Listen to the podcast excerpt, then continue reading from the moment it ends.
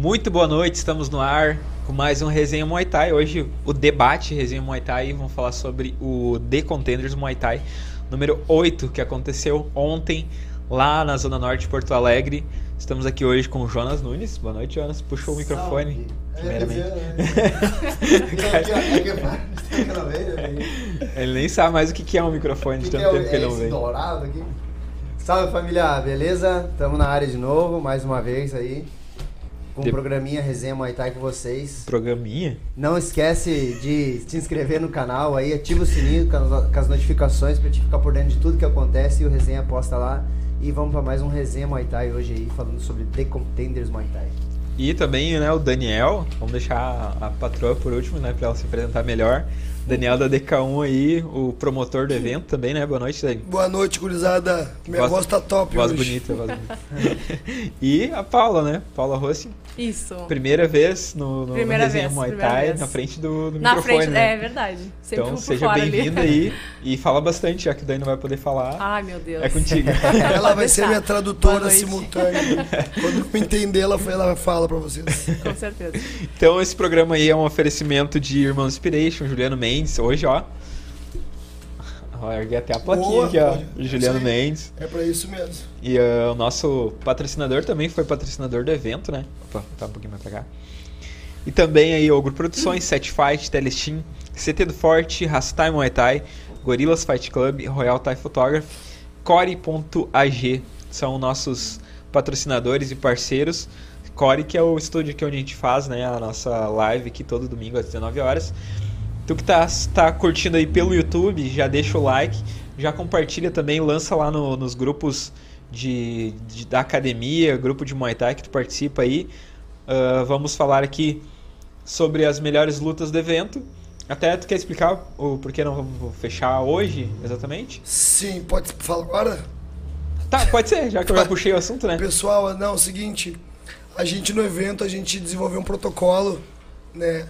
Pra que todas as equipes, treinadores e atletas se fizessem presente no evento desde o início. A gente acha muito importante, porque no fim a gente acaba criando um, um hábito ruim, né? De que a gente meio que fica tentando adivinhar o horário da sua luta, chegar o mais perto possível e tá com- causando um grande conflito de horário, problema com o evento, logística do evento, né? Porque daí o atleta chega achando que vai lutar às três, chega duas e meia, mas acaba atrapalhando toda a logística, né? Então, o evento tem que mudar a ordem de luta, então a gente criou o seguinte, ah, os atletas que teriam direito a concorrer melhor luta, melhor nocaute e o atleta destaque deveriam estar presentes na hora da reunião técnica com, com a arbitragem e com a, com a organização. Então a gente acabou pecando também, não fez a ata que eu ia pedir pra galera assinar, mas eu tô com as imagens também ali pra poder registrar todo mundo. Só que eu não vou conseguir fazer isso até hoje, não deu tempo. Então a gente vai. E também tem a função da internet, né? Que a gente não conseguiu pegar a primeira parte. Então a gente vai de repente hoje definir as três, os três melhores nocautes, as três melhores lutas e os três atletas que se destacaram mais. Show. E durante essa semana a gente vai pensar uma forma aí de definir, avaliar e poder dar o resultado dos, dos destaques 100% aí. Show. Então até uh, pra galera poder participar, eu vou jogar lá no Instagram e a galera manda lá qual foi a melhor luta, a melhor nocaute, o atleta destaque, na opinião de vocês. E aí a gente cata os três mais votados e leva pra vocês daí como votação do público pra para estar nessa nessa premiação também. Mas- Ontem, tu quer falar? Não. Falar. Não, pra tu dá mais patrocinador? Como- Não, pode Não, eu ia dizer, esse evento é um dos, do, acho que dos poucos que vai dar menos trabalho de julgar um- o melhor nocaute, porque teve poucos, devido ao nível altíssimo das lutas, mas vai ser difícil julgar a melhor luta, né? Porque teve muitas. Muito então. Então inverteu um pouco o papel aí. E também, ah, bom, escreve aqui pra mim, for. ah, atleta destaque. Daí pode postar. Ah, falando, né, então já a, a gente teve um problema sério ali com a internet, né? Até ah, o Dani ficou sabendo hoje, né, o que aconteceu, tanto Paulo, a Paula também. Eu sempre confundo Paula com com Quando vem a Paola. Paola, ele fala Paula. Ah, Agora vem a Paula. né? Saulo com Paulo e, e, E pa- e Saula e Entendeu? Troca tudo, troca tudo. Tem Então eu problema. peço desculpa antes. Ah, a Paula também. Sim mesmo. É, pode postar já. Con- contei né, exatamente o que aconteceu. Então foi ah, uma, um, um erro de comunicação entre a gente e a, a pessoa que a gente alugou a internet. Pra quem não sabe, lá o lugar não tinha internet, então a gente teve que ir atrás ah, de, de aluguel mesmo. Ah, a gente tentou fechar antes com algumas empresas e acabou não conseguindo. No final, a gente locou. Só que o- a empresa que a gente locou, ela funcionava de segunda a sexta. E s- o cara acabou não falando isso pra gente, não deixando claro. E como a gente não pegou até sexta, ele acreditou que a gente não ia mais, pegar, não ia mais precisar. Então, esse tempo que, óbvio, né? Eu entendo o, o- a indignação, principalmente do pessoal que comprou para assistir a quatro- as quatro primeiras lutas, que foram as que a gente não conseguiu transmitir. Ah, porém, a- é, o pessoal no, no nervosismo ali acaba meio que perdendo a paciência, meio e acaba meio que não raciocinando, né? Então a gente colocou lá um aviso que, que ia postar as lutas ah, que ficassem de fora da transmissão, né? Ah, De repente deu a entender que a transmissão toda ia ser gravada depois postada ali. Eh, Não, não, não era a ideia, né? Ah, e aí, claro, muita gente xingou, muita gente pediu reembolso, só que depois no final ah, veio também pra gente pedir desculpa, né? Por ter entendido errado. Então, ah, eu tava nervoso, muito nervoso na hora, ah, porque a gente quer correr, quer, quer resolver o mais rápido possível. E as pessoas que estão do outro lado também querem uma resposta, óbvio, né? Eu também, se, se estivesse no lugar delas, também ia querer uma resposta. Ah, mas também tem que entender que ou a gente resolve o problema ou conversa com vocês, né? A gente não é uma mega equipe que tem uma pessoa para fazer cada coisa. Então era eu, eu e o Matheus, que é o cara que cuida do, do, do computador lá, da máquina, ah, resolvendo o problema da internet. O Jonas estava ah, narrando a, a transmissão que estava sendo gravada e a Duda estava na luta, né? Então estava envolvido com a luta, principalmente as quatro primeiras lutas que e assim, pelo barulho que deu, né, do pessoal reclamando e tal, eu achei que a gente tinha perdido, sei lá, umas nove lutas, assim, sabe? Até contei pra vocês antes, né, comentei com a Pátria uma hora que ela perguntou, tá, mas o que aconteceu? Eu expliquei, disse, olha, acho que a gente perdeu umas nove lutas. Daí ela falou, não, mas a gente tava na luta sete. Deu, é? Deu, ah, então não sei, acho que foi umas seis né, na minha cabeça. Assim. Depois eu fui ver direitinho, a gente conseguiu restabelecer, estabelecer ali a conexão, começou a transmitir no final da luta 4. Então a gente acabou, né, no universo de 24, né, é pouco, óbvio que não deveria ter acontecido nenhuma. A gente sabe disso. Mas, ah, né, do tamanho da pressão, assim, eu achei que, nossa, hora do nervoso demora É. mais pra passar. e aí, claro, a gente né, pede, pede eh, desculpas, a gente ah, acabou que duas vezes quando a gente ia iniciar, startar a transição, acabou também luz e depois a gente descobriu também que foi em Porto Alegre, né? Foi uma queda em Porto Alegre, não foi o problema do local.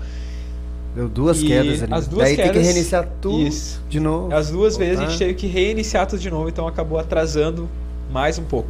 A gente, óbvio que desculpa não resolve nada, né? Não vai voltar no tempo e fazer transmitir novamente. Então a gente está correndo atrás de conseguir essas quatro lutas que ficou de fora aí lá da transmissão e disponibilizar lá no grupo mesmo para quem pagou o pay-per-view para olhar por lá, né? Então a gente vai conseguir. São Mateus já estava já na função, já. Isso, É, é. só questão de logar tudo, né? Uhum. Tem esse tempinho a mais, então hoje provavelmente, essa semana já vai tá. estar. Isso aí. Então, é, fica o nosso pedido de desculpa, obviamente, é uma coisa que não, não podia ter acontecido. Só que o mundo não é perfeito, né? Nós vamos melhorar, porque por dentro pra vocês que vai dar tem tudo coisas certo. que fogem do nosso. Do nosso... Até as quedas de luz, né? Eu achava engraçado, tipo, vum, as luzes, a galera. Olhava pra nós. Mas não fui eu, parece que eu puxei da tomada, assim. Pisou no fio, eu, não, não é aqui, cara. Nós estamos tentando resolver. E aí quando dava certo, vai começar ao vivo. Hum, eu, pô, É. não é pra começar ao vivo agora. Daí até, né, teve um- uma pessoa em específico que ela, ela falou, né, pô, foi a primeira vez que eu compro pay-per-view, eu nunca mais vou comprar, ela falou lá. Uh, uma- algumas coisas fortes que a gente leu lá, né. Uh, outra pessoa que falou, ah, não, eu não ia me queimar por 3 mil reais, né, fez um cálculo meio que quanto a gente estaria ganhando em cima. Tipo, umas, né, umas coisas que não dá pra entender, né, tipo... uh, é provavelmente gente que não conhece a gente, né? Não conhece o trabalho que a gente faz. Sim. E falou assim, daí na hora meio que subiu um sonho, assim, mas graças a Deus eu sou muito controlado, até demais Não às é vezes. só do momento ali que tu vai estar ganhando. É de todo o trabalho de Isso, dias, né? Que tu tá se exatamente, preparando é, pra fazer aquele evento. E aí, ah, bom, mas enfim, no final acabou dando certo. Que nem tu mesmo falou, teve. A o pessoal ah, elogiou depois a qualidade. Porque até, né, depois, parando pra pensar mais calmo, nem, não devia ter acontecido de nenhuma, volto a repetir, mas foram 4 de 24, né? Então, ah, é, tiveram 20 lutas com transmissão perfeita. Com a narração do Jonas, eu fiquei mais off, porque tá fazendo mil coisas nesse tempo ali. Mas né, já temos o Jonas para isso, para ser o, o narrador oficial.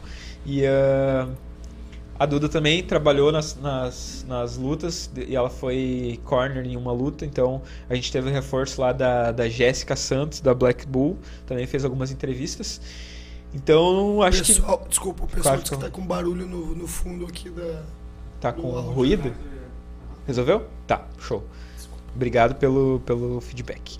Então, ah, eu acho que ficou esclarecido. Cada, cada um que quiser entrar em contato com a gente aí, ah, sei lá, para reembolso, óbvio que tem que ter a ver com as quatro primeiras lutas, né? Porque também a e galera fica também... salvo, né? A galera não tá Isso. comprando só uma luta, vocês estão comprando o evento inteiro. Então vocês conseguem entrar lá, vocês vão voltar quantas vezes quiser, olhar de novo. Ah, para o pessoal da equipe que compra, geralmente eh, faz um estudo do seu adversário, porque ele vai estar lutando lá, não é só aquela luta. Lá na frente teve vários outros atletas da mesma categoria, então provavelmente né, em outros eventos ou até no The Contenders mais pra frente vão se enfrentar. Tu consegue ver como teu adversário se portou naquela luta, qual foi a estratégia. Então você consegue olhar várias, várias vezes o mesmo evento lá. Se perdeu algum nocaute, que tem lá, corre lá. Tem Então- evento fechado, né? Que pay-per-view que continua fechado. Uhum. E às vezes algum atleta também vai lutar com alguém que eu sei que tem luta naquele, naquele pay-per-view.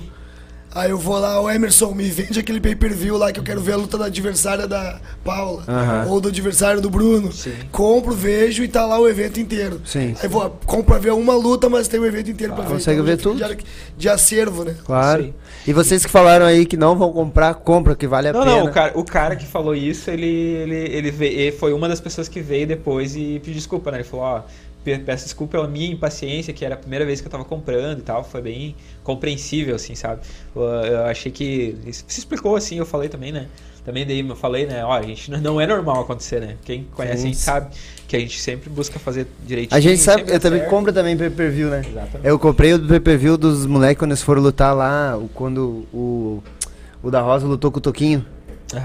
Eu comprei todo o pay-per-view, disse, me dá aí, achei lá, consegui comprar. Aí a galera ficava tremendo um pouco a mão, eu, para essa mão, eu quero ver a luta. Aí caiu um pouco, dava, dava uma travada, eu, ô, travou aí, já mandava o primeiro, travou e o que aconteceu, vai cair? Ficava incomodando, porque o cara quer ver as lutas, mas a gente sabe como é que é. Show de bola. Então, ó, ah, vamos dar uma lidinha aqui na galera que tá no, no chat. Tem 73 pessoas agora. Top. Ah, 15 curtidas, dá pra aumentar as curtidas aí. Bora lá. Curte aí, gurizada. Curte aí pra... Vou mandar um salve então pra quem tá aqui, que é a Telestim, sempre presente, um dos nossos patrocinadores. E Dair Zambotti também.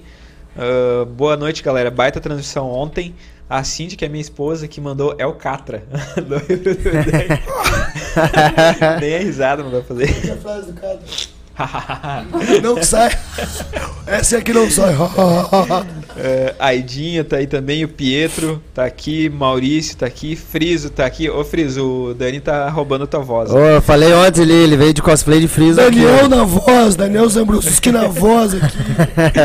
É, o, o, a Paula Sayane aqui, mais uma resenha de aprendizado. Pietro, Pietro Zambrosuski, Meu Chui RS DK1. Vamos, meu amor. Beijo do tio. Paulo Teles, Henrique Colombo, o nocaute do Bastos tem que estar no top 3, diz ele. Ah, Paulo Teles e Dair Zambotti Poala, Poala acabou de sair de Garibaldi, falou. Não entendi. Ah, Viviane Soares Freitas, Marcos Maia, melhor nocaute. André Santos, boa noite. Eduardo Nord, a transição tá com barulho no fundo. Bom, já foi resolvido. Henrique Colombo, o Colombo também falou dessa, desse ruído. Uh, Maurício falou que imprevisto acontece. Luciano falou que foi um baita evento, apesar das quatro luzes que faltaram, foi muito legal. Transmissão. Muito obrigado. Uh, deixa eu ver aqui mais. André Santos, Márcio Miranda. Baita evento, parabéns a todos e para a resenha pela baita cobertura. Tamo junto. Valeu, Márcio. a, a nossa madrinha de casamento, Ariana Viacelli, deu uma boa noite. Ah, ali. ó. Ah, Ariana, desculpa. Vamos, Naná. Beijos. Uh, deixa eu ver, Douglas Chacon. Salve. Quem fala do trabalho resenha é porque não conhece o canal e os responsáveis por ele.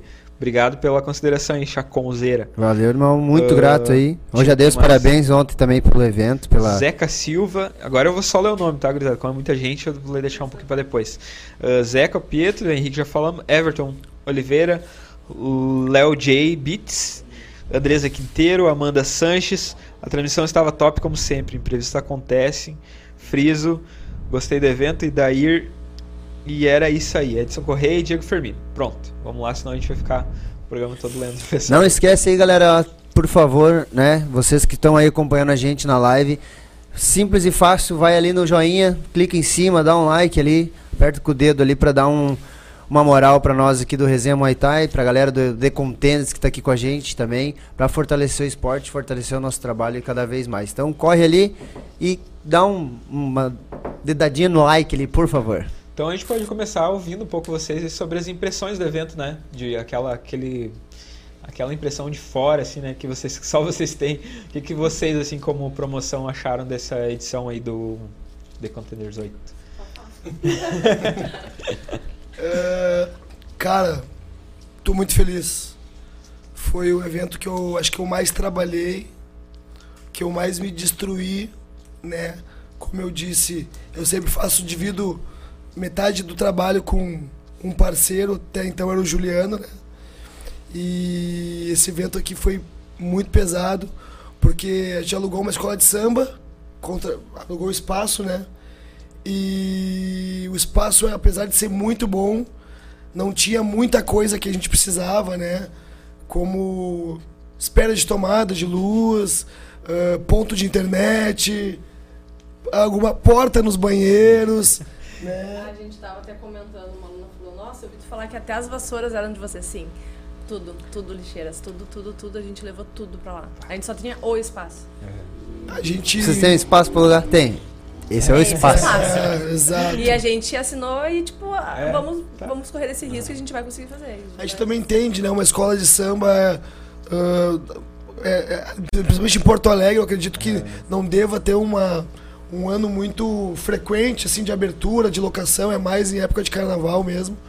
Mas o pessoal foi muito 10 com a gente lá do Império, no atendimento, na atenção, fizeram tudo que estava ao alcance, né? E voltando pro evento, cara, ah, a Paula que tá aqui hoje porque no fim todos os eventos que eu fiz, ela não tava ali com o nome dela do meu lado ali. Era Daniel e Juliano, Daniel e Paulo Souza, mas sempre que tinha o Daniel, tinha a Paula junto. Só que sempre ela em off, né? Dando as orientações, dando aquele dedo feminino, a questão da cobrança da pontualidade. Então, é importante que ela esteja aqui, principalmente por isso, porque boa parte do que acontece hoje, das cobranças, Todas as chatices, para as coisas acontecerem e ficarem melhores, vem de mim. Ah! Desculpa, as minhas chatices. Ah, Tem- tem que Daniel, bah, aquela quebradinha em que só hoje ingresso a 50, bah. Tá, meu, vai, vai, Jonathan, ô, Jonas, porque bah, tinha parceiro. É. E aí ela me cobra, não, tem, a data é a data, o certo é o certo, Tem que ser igual para todo mundo. Tá né? certo. igual pra todo mundo, então a gente ah, tá tentando fazer esse molde com o The Contenders. Então falando do evento de novo, Não, até p- posso pegar um. Claro. Ah, assim, a galera do Muay Thai, né? Eu falei uma vez para um promotor isso. Ah, o Muay Thai precisa urgente de, de profissionalismo, sabe? Se quer crescer, precisa urgente de profissionalismo. Foi até um evento novo, não vou citar o nome aqui, né? Mas foi um, um evento que a gente não faz sempre, sim. E eles perguntaram, né, como é que funcionava pra...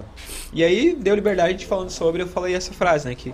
E isso se estende também a nós, sabe? A nós como mídia, com certeza. ah, só que assim, é, tudo que começa bagunçado vai terminar bagunçado, não adianta, é, é meio que lei, né? Com isso. certeza. E precisa de mais eventos que façam isso. Cara, o evento vai começar 15 horas, ah, o pay-per-view não tá pronto. Azar, 15 horas? Tipo, o horário Sim, é esse? teve gente que chegou lá 10, 13 e 10. O rapaz chegou 13 e 10. Ah, mas já tá rolando a luta. Eu falei, sim, o evento iniciava às 13 e meia. Às 3. Às três. Né? No caso, Sim. quando tu vai num jogo de futebol, o jogo começa É isso aí. às 4. Quatro É às horas. 4. Exatamente. Então é o que a gente queria. Entendeu? Ah, a gente tava preparado pra estar com tudo pronto às a, uma e meia pra abrir os portões, Ah, né? e às é. três pra iniciar o evento. Aham. Da nossa parte, a gente tentou fazer o possível. Às vezes foge um pouquinho também, né? O que aconteceu com vocês foi. Sim. Né, É, uma coisa que eu nunca uma coisa ia, que ah, Foge da imagina- alçada de é, vocês também, né? Não foi totalmente. Uhum. culpa de vocês, enfim, teve a questão da outra empresa. Mas a gente tenta sempre melhorar, né? Isso Porque foi um se- ponto super Não. positivo do- sobre, sobre eventos começar pontualmente, porque geralmente a galera. Geralmente, a que hora é o evento? Às três. Ah, então às três e meia, quinze Eu para as saio de quatro. casa. É. Uhum. Aí que hora é tal coisa? Daí quando deu duas e meia, tu perguntou, cadê o Emer? Deu, ah, foi buscar a internet, não chegou ainda mais. Dez, não, daqui 10, daqui 15 minutos, 10 minutos, 3 horas a gente começa. Eu, ih, cara, olhei o relógio, 15 minutos, e o Emer, e eu sei internet também no meu, o Emer não conseguia ligar, eu, o chaveiro, liga pra ele, cadê o cara? Porque vai começar às Só três. que daí assim, ó, é, só é, um é bate-papo hoje, né? Não, é, não tem Sim, pressão não. nenhuma. Sim. Mas assim, daí tipo, era o chaveiro me ligando, era os caras cobrando pay-per-view, era eu tentando falar com o funcionário lá, Tu tentando ligar pra mim, esperar lá fora. É, é daí eu- eu... Eu, tinha que deixar a caixa com ele. Eu falei, Jonas, sai na rua, vou te largar o bagulho e vou voltar. Porque daí eu, eu tava com todas, todas não, ah, sei lá, 40% das coisas da, da transmissão do meu carro. Então eu pensei, eu fui lá na, na empresa, não tinha ninguém lá. Daí eu pensei, bom, agora o que eu faço? Vamos voltar lá então, deixar as coisas pro Matheus pelo menos ir montando.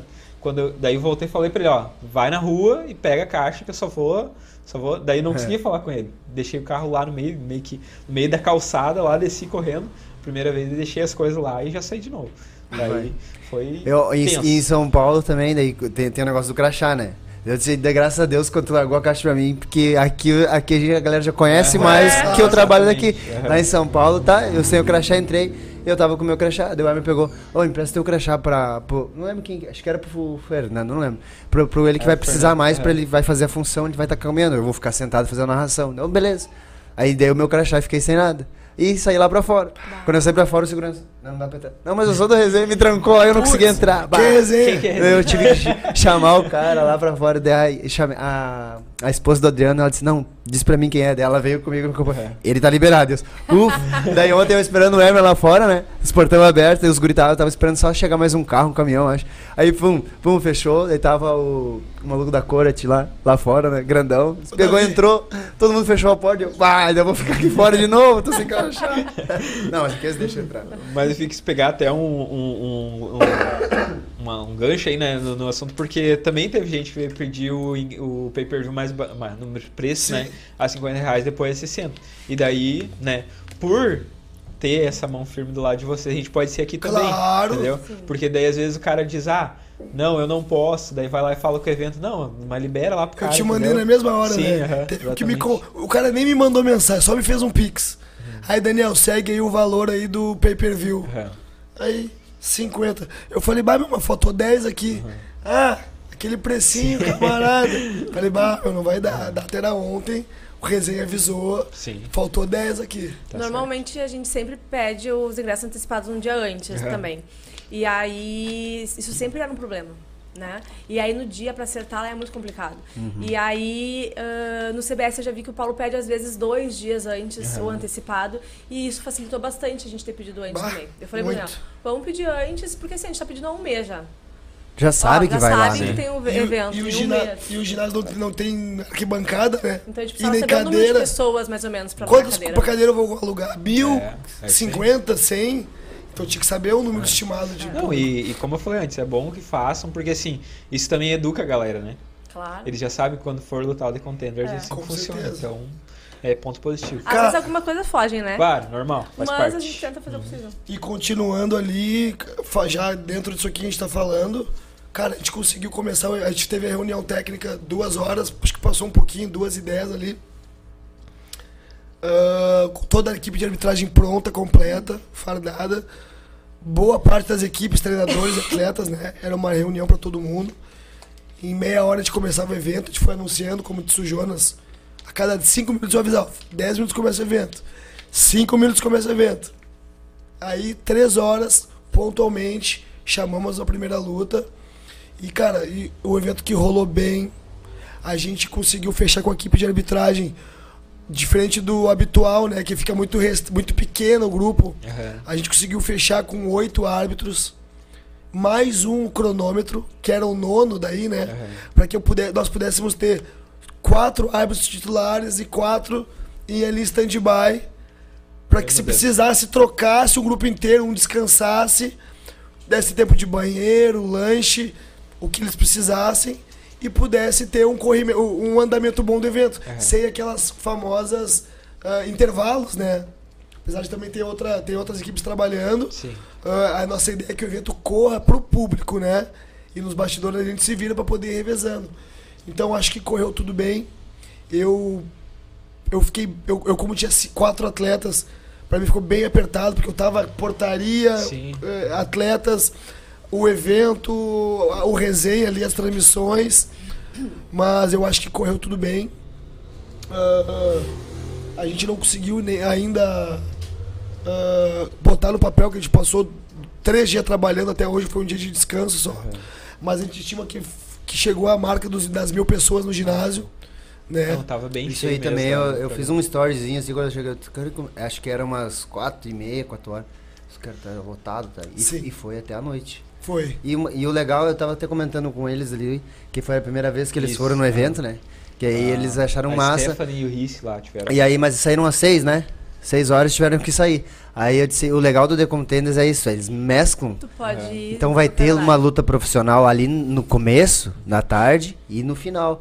Não precisa ser só o estreante, depois só o amador. Sim. Aí deixa o profissional lá pras 10 da noite, onde já tem só a equipe dele lá. Tá sim. ligado? E aí, tu, ah tá, vou ficar três horinhas no evento, mas você vai ver atletas semi-pro, Amador. Opa, mas aqueles ali sem caneleira, sem cotoveleira. Aqueles ali são os profissionais. Ah, que massa. Então você já vê o evento completo em pouco tempo, Pouco entendeu? tempo. Todo É mundo legal. consegue ter, o, ter a possibilidade de ver boas lutas, grandes nomes do esporte, né? Porque às vezes, sei lá, eu vou lá pra ver só a penúltima luta. Ou vou ver só a primeira ali, tu vai- vou ver até a quinta luta do evento. Tu pensa, ah, vou pegar um card relativamente mais iniciante, veja minha luta, vou embora, perco um card inteiro em- lá no final. Aham. Ali no final teve. Começou com a Duda, que foi um lutão, aí veio o Wesley Cota, aí o Trindade. Eu tava o- eu fui Na terceira luta já era uma profissional. Sim. Porque eu tava sem a folha, né? Daí eu tava narrando, dali eu só olhava lá e tal, chamava. Daí quando tu largou a folha, eu vamos agora pra segunda luta. Wesley, co- eu me apavorei. O Costa já. Eu pensei que era, né? Lá pro pesado final. normalmente é o último do evento. Eu- tá? e, e pelo nome, o cara profissional, já percebi que ele, que ele ia ser um dos últimos lá no mais no final da noite. Bom, Wesley Cota já, e eu já. Bom, Já se ah, então, né? né? já Foi, foi bem difícil separar esse, esse card, Foi. porque eu, o Daniel falava assim, põe essa luta. Ah, mas só tem lutão. Só tem lutão. Tipo Exato. assim, não tem como separar, tipo, vai uma luta atrás da outra. Imagina como- só separar as equipes pra não ficar tão apertado. Começou o GP67, aí veio o, Paulo Souza, aí veio o, o Firmino, aí veio a luta principal, o Pedrinho, aí. Cara, só os caras, velho. Muito É, Só inclusive, a primeira luta, né, das gurias ali, era uma luta esperada também, porque como elas Sim, fizeram bastante mídia, tava todo mundo esperando que elas fizessem uma guerra, então, tipo, já tinha bastante gente. não E a tinha, galera que é- cheio, mas Sim, gente. e a galera tava- que acompanha elas ali por ser a, por ser a né, primeira luta semi-profissional delas, já, já conhecem o corre das gurias, né? Sabe o quanto elas treinaram pra estar ali, então, pá, vamos apoiar nesse momento aí. É, foi uma luta amadora sem caneleira. né? É, Ah, a gente fez, né, Jonas, nesse, nesse, nesse evento. É, uma outra coisa também Ah, que é acontece muito é o Jonas não assistiu o resenha dele. Ele não sabe Ele não dessa sabe as informação. Não, na verdade, assim, não, pressupõe-se mesmo pelo estilo da. Sim. Mas como é um evento que tinha muito atleta mais avançado e me pedindo semi-pro, então tinha muito atleta que ia começar no semi-pro. E o que, que eu propus para os treinadores? Ah, vamos fazer uma transição antes de nós fazer duas coisas: tirar as caneleiras e fazer cinco rounds.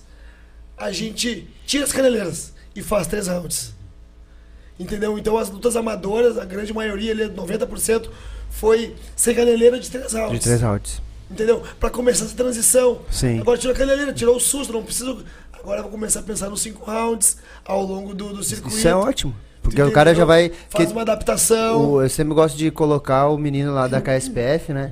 Luiz, O Luiz começou, fez uma luta, acho que caneleiro, ou a primeira já foi semi. se não me engano, primeiro ele foi sem caneleira. Já foi 100, se testou e tá aí, mano. Correndo não tem o embarque, correndo 5 rounds, que é o, o quanto menos, né? O mais próximo da realidade for, melhor pra essa galera que quer experimentar. É, e o nível e- alto e- hoje, cara. E também uma coisa que eu gosto muito de falar é a questão do The Contender não ter cobrado a inscrição do, do amador, né? Ah, sim. Que foi dá uma vantagem também pro evento, né? Eu vou olhando de fora, assim, de poder escolher os melhores realmente, dos que estão se destacando mesmo, né? Porque daí tu não tem que botar um cara porque ele pagou a inscrição. Sim. Tu vai chamar, tu vai escolher quem, quem quer. Sim. Por outro lado, também, os, os melhores, né, que estão se destacando de alguma forma, também vão querer lutar por causa disso. Claro. Então é muito bom mesmo. O evento é de parabéns, né?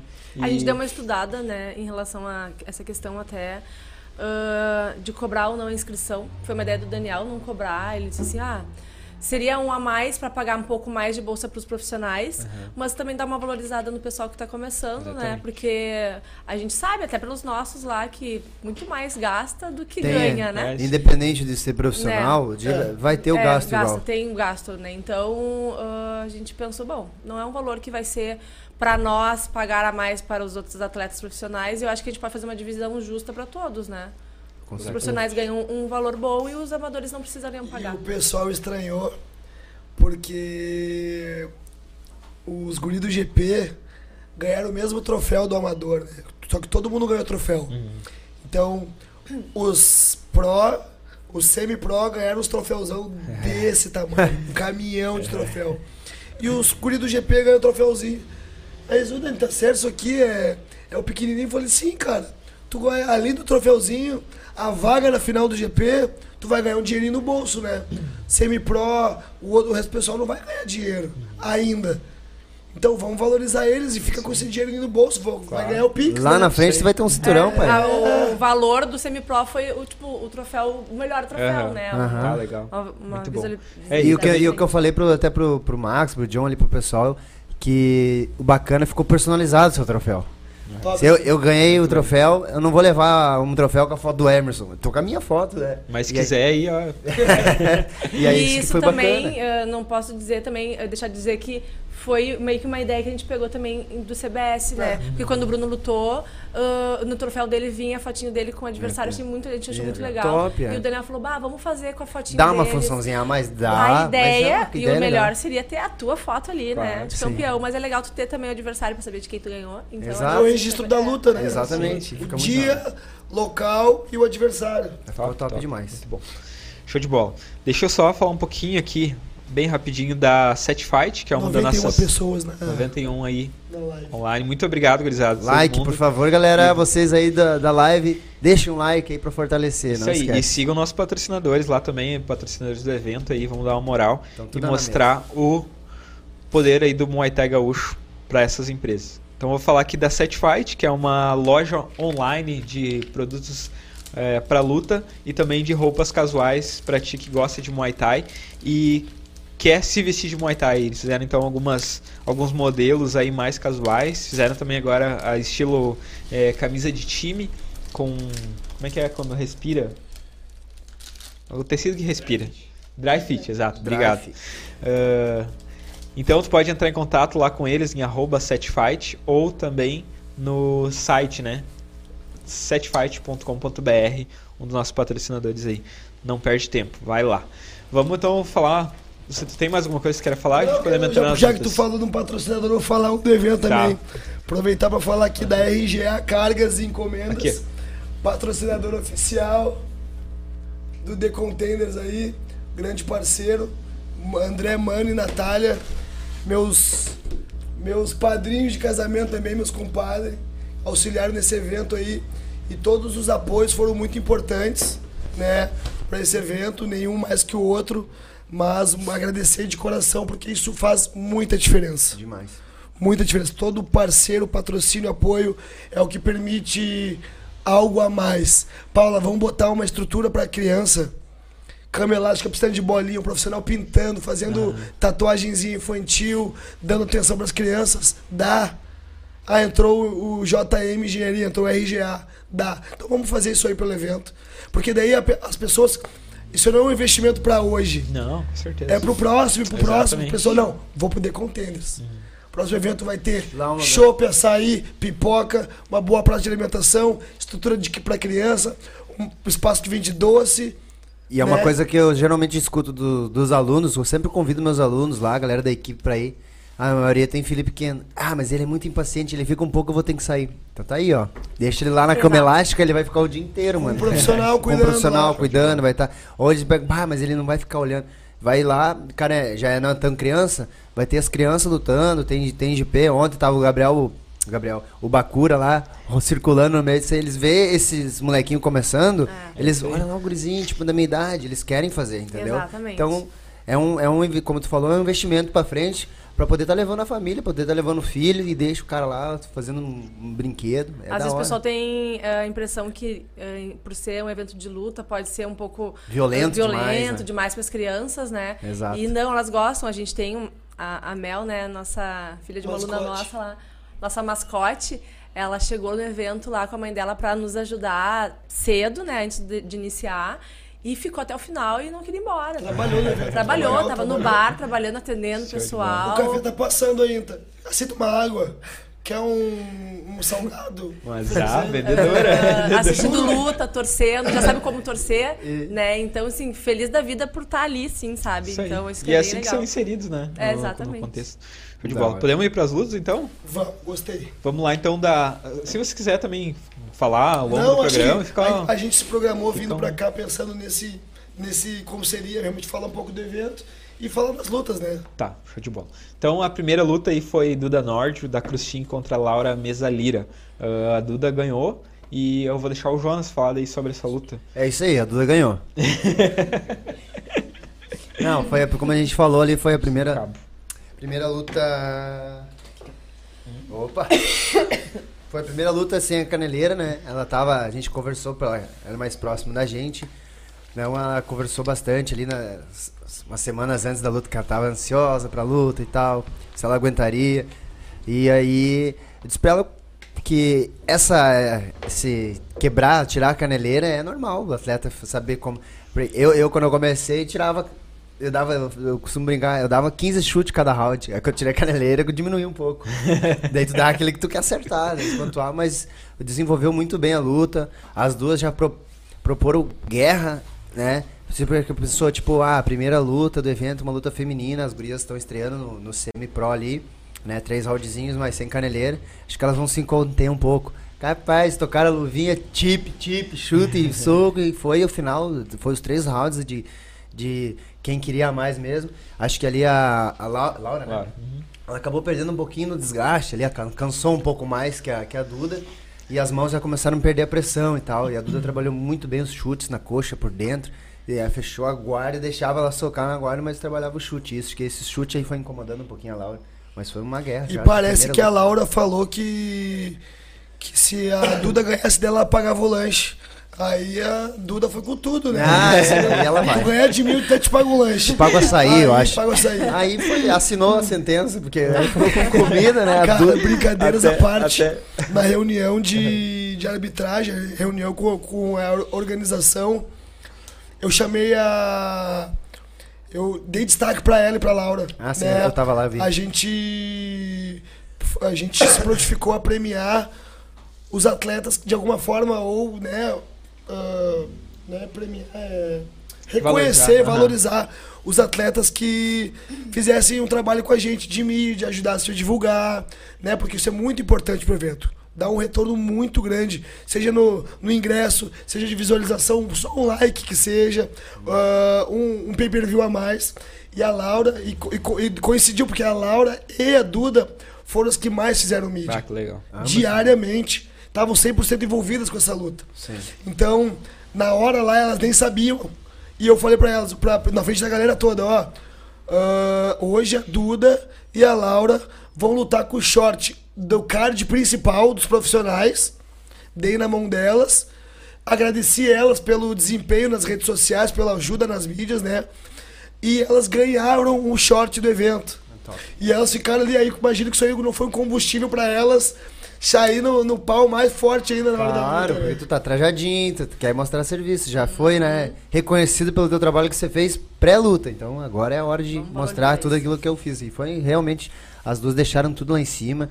se testaram e ah, não, não fez acho que muita diferença. Claro, que na hora- eu, eu, eu até falo com os alunos também, eu não sei na hora, não sei explicar, mas na hora você não sente nada. Você sente depois as dores, as canelas. Então provavelmente depois ali deu uma azulzinha, mas ali acho que não sentiram muito a, a troca da Sim. caneleira e vão, foram muito bem. É, e lembrando também, né, a, a Laura, eu acho que começou a frequentar o circuito há pouco tempo, acho, É, se não me engano, na segunda segunda luta né? Ah, essas atitudes também abram, abrem as portas pro atleta, né? Com certeza. Então, o promotor do The Contenders ah, ah, reconhecendo e valorizando isso que, que eles fizeram já mostra para os outros eventos que é um atleta que é bom ter no, no, com no- no certeza. card. Não, ganhando ou perdendo. Na minha- A é. com certeza vai estar no A próximo. minha luta com, com- do Decoteza, a última, com o Moura, sem saber também, eu, eu ganhei uma premiação do, do Podpah de melhor vendas de pay-per-view. Exato, foi o que mais vendeu, então toma aí, me deram um shortzinho, uma Que camiseta. top. Uma resenha nunca me deu. Não, não, é- Nunca vendeu pay per view por resenha. É, começar a vender. Eu, a próxima vez eu vou lutar e eu vou fazer a narração e vou vender Se pay-per-view. ele só assistir, tá bom, Eu Emerson. vou voltar. né? Começa assistindo, depois a gente conversa. Não, mas mandaram bem, as gurias foram. Imagina, o- a, a gente já tem uma visualização muito boa, mas se o Jonas começa a olhar. Aí valoriza, né? Então tá, parabéns aí tanto pra Duda Nord, que a gente tem também o prazer de ter na nossa equipe, né? Ah, e a Laura Mesalira, que também foi uma surpresa boa aí no circuito esse ano. Ah, esperamos ver ela muito mais vezes aí no lutando, né? Ah, depois teve a luta peso pesado, semi-pro, o Wesley Cota, como o próprio Jonas já falou, né? Que foi tipo, nossa, segunda luta já. Eu lembro o Wesley.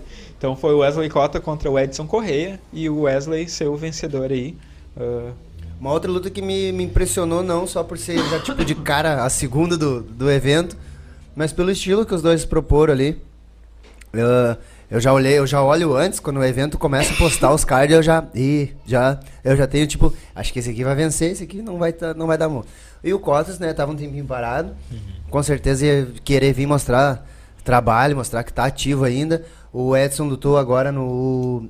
Ganhou do, do Ovelha lá no, Decon, no, no, Ah, Decoteiros, no perdeu, CBS. Perdeu. Per- perdeu, perdeu, né? Perdeu Mas pro. fez um lutou. Fez um, mais uma guerra com o Ovelha, que também é, é monstruoso, né? E, e o que me surpreendeu na luta foi o estilo que o Cotas aderiu pra essa luta. Porque as, lutas- as últimas lutas que a gente viu dele, é, apesar do tamanho, é um Aikau, né? Ele sempre vai pra frente. E ontem ele deu um de Fimã, chutando- Jogou soltinho. saindo, não deixou o Edson cortar muito. E até quando o Edson apertou um pouco o passo do acelerador, já tava mais no final da luta, no quarto, no quinto, aí não conseguiu buscar. Mas os dois fizeram uma guerra também. 120 quilos soltinho. É, Pensa, Soltinho, cara. E, e- e a gente veio falando no É. carro sobre chute e tudo mais. O Cotas é um que Está fácil. piscou, mas ele vai na tua cabeça com o chute, né? Então, não, não tem muito esse negócio de, de genética e se a estrutura é, acho que é treino mesmo, É treino e, e tu jogar. Porque normalmente o cara que é muito alto, ele tem dificuldade de estar alto, né? É. Até o que a gente tava conversando no carro, né? Sim. Que às vezes a gente vê uns caras grandes que parece que tem a perna colada assim, porque não consegue subir. E o Cotas tem essa. né? É. O Cota tem essa facilidade. E aí até um pouco também eu, eu pensei até que não iria até o final essa luta, por ser dois atletas, né, de, de, de nível e o peso pesado.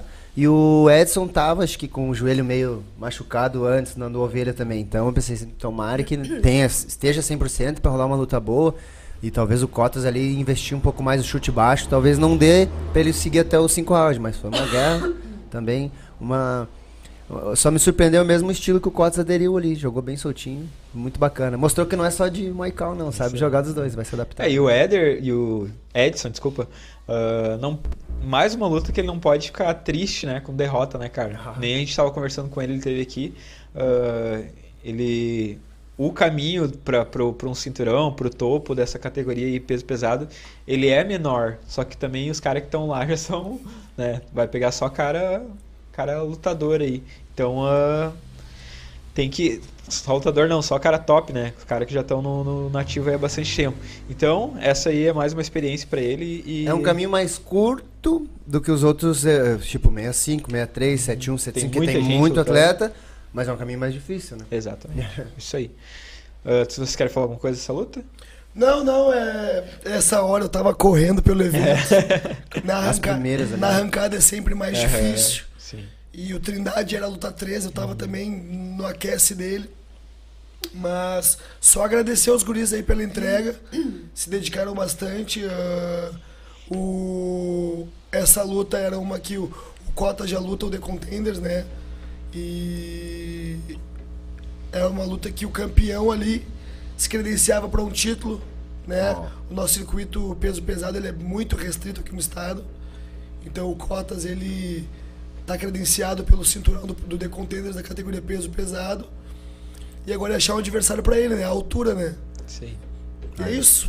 Parabéns, Cotas aí. Cotas, ó. E parabéns, Edson, aí pela entrega. Isso, muito obrigado. Isso aí. É outro também que tem, tem porta aberta no evento, né? É. O Edson sempre. Aí Dia botou ali, é, o chute dele vai na lua. vai mesmo. Luta de número 3, então foi Guilherme Chorão versus Elielton Trindade. O, o Guilherme saiu vencedor. Foi no. No segundo, né? Segundo, Ele- segundo pro terceiro. Ele não voltou pro terceiro, né? É. Foi uma luta que a gente também já esperava, guerra. O, o, o do Chorão não lembro qual é. Se, ele tava um pouco parado também, né? Sim. A última luta dele eu não parado. Acho que lembro. foi WFT o É. Chorão. Foi- foi- E então ele também já. A gente já conhece o estilo da school ali. Estão. Moleque andando muito pra frente. Muito agressivo. São agressivos. E eu, de- eu percebi de um tempo pra cá que além da agressividade, os moleques estão muito mais técnicos também. mais não técnico. só, não é só. O jogo deles é, muito Tá- tá Inclusive, a gente completinho, vai né? falar mais pra frente do seco, né? É, também. que- E aí a gente já, porra, quando fechou a luta, eu pensei, Ih, vai ser feia essa luta aí, hein? E aí o, não foi diferente, o, o- tentou achar o espaço, jogando de sair, até falei na, na live, ele comentei também. ele deu, o Chorão aproveitou as brechas ali do, Do tri... do Trindade, né? O Trindade jogou pelo primeiro round ali mais parelho, mas ainda tendo uma resposta. Eu não sei se ele sentiu alguma coisa no segundo ali. Ele tomou um, ele tomou um corte. Falou que machucou. E aí ele, ele Ele foi o corte, foi, foi a batida no osso, assim. Que... E aí ele começou a dar uma caída. Aí, diferente do primeiro round, onde ele, ele tava respondendo, no segundo ele só saía, mas não chutava. Aí dele saía. Aí o chorão não quis saber. né? Cresceu. Foi crescendo cada vez mais, um pouquinho mais. Tanto que daí no segundo ali, do terceiro ele já não votou, garantiu, né? A vitória e conseguiu impor. Ele tá invicto. Eu achei que eu tinha falado besteira, mas é, ele tá invicto o Chorão. Depois o, o Skull postou. Acho que oito lutas e oito vitórias. O chorão manda. Cara, o chorão é uma coisa que me impressiona. Que eu tento usar de incentivo, porque o Bruno já lutou com ele, o Trino já lutou com ele. Então eu falei, meu, olha pro corpo desse guri. Um corpo normal, tu vê que não é um, um corpo atlético, ele não tem um tórax, um braço, uma perna. Sim. Deixa eu ver, de um estilo de um Sim, atleta, sabe? sim, que, aham. sei lá, faz uma preparação física, que faz um trabalho de corrida.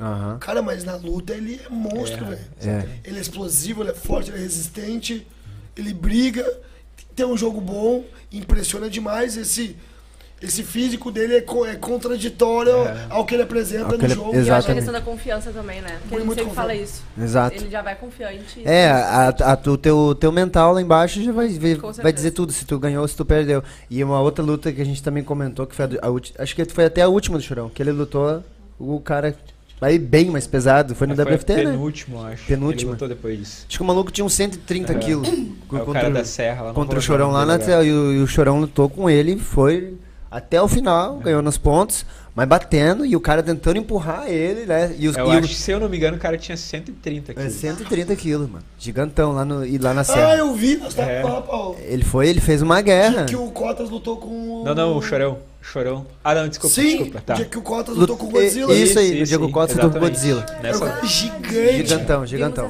E aí o, verdade. mano, é, ele acho que foi uma das lutas que ele mais cansou por conta de. Ele esgrimava mão com mão. o cara. E eu imagino um cara Parecia, agressivo que, de parecia aquelas 130. lutas do Pride, lembra? Que era um japinha contra uns caras gigantes. E ele chutando 190. muito e o, e o adversário dele também estava pesado, estava alto e, e era meio tipo, brigador, tu quer brigar, eu brigo também. E os caras, esse cara de 130 quilos indo pra cima e ele aguentou, mas segurou, jogou na pontuação, então surpreendeu bastante ali.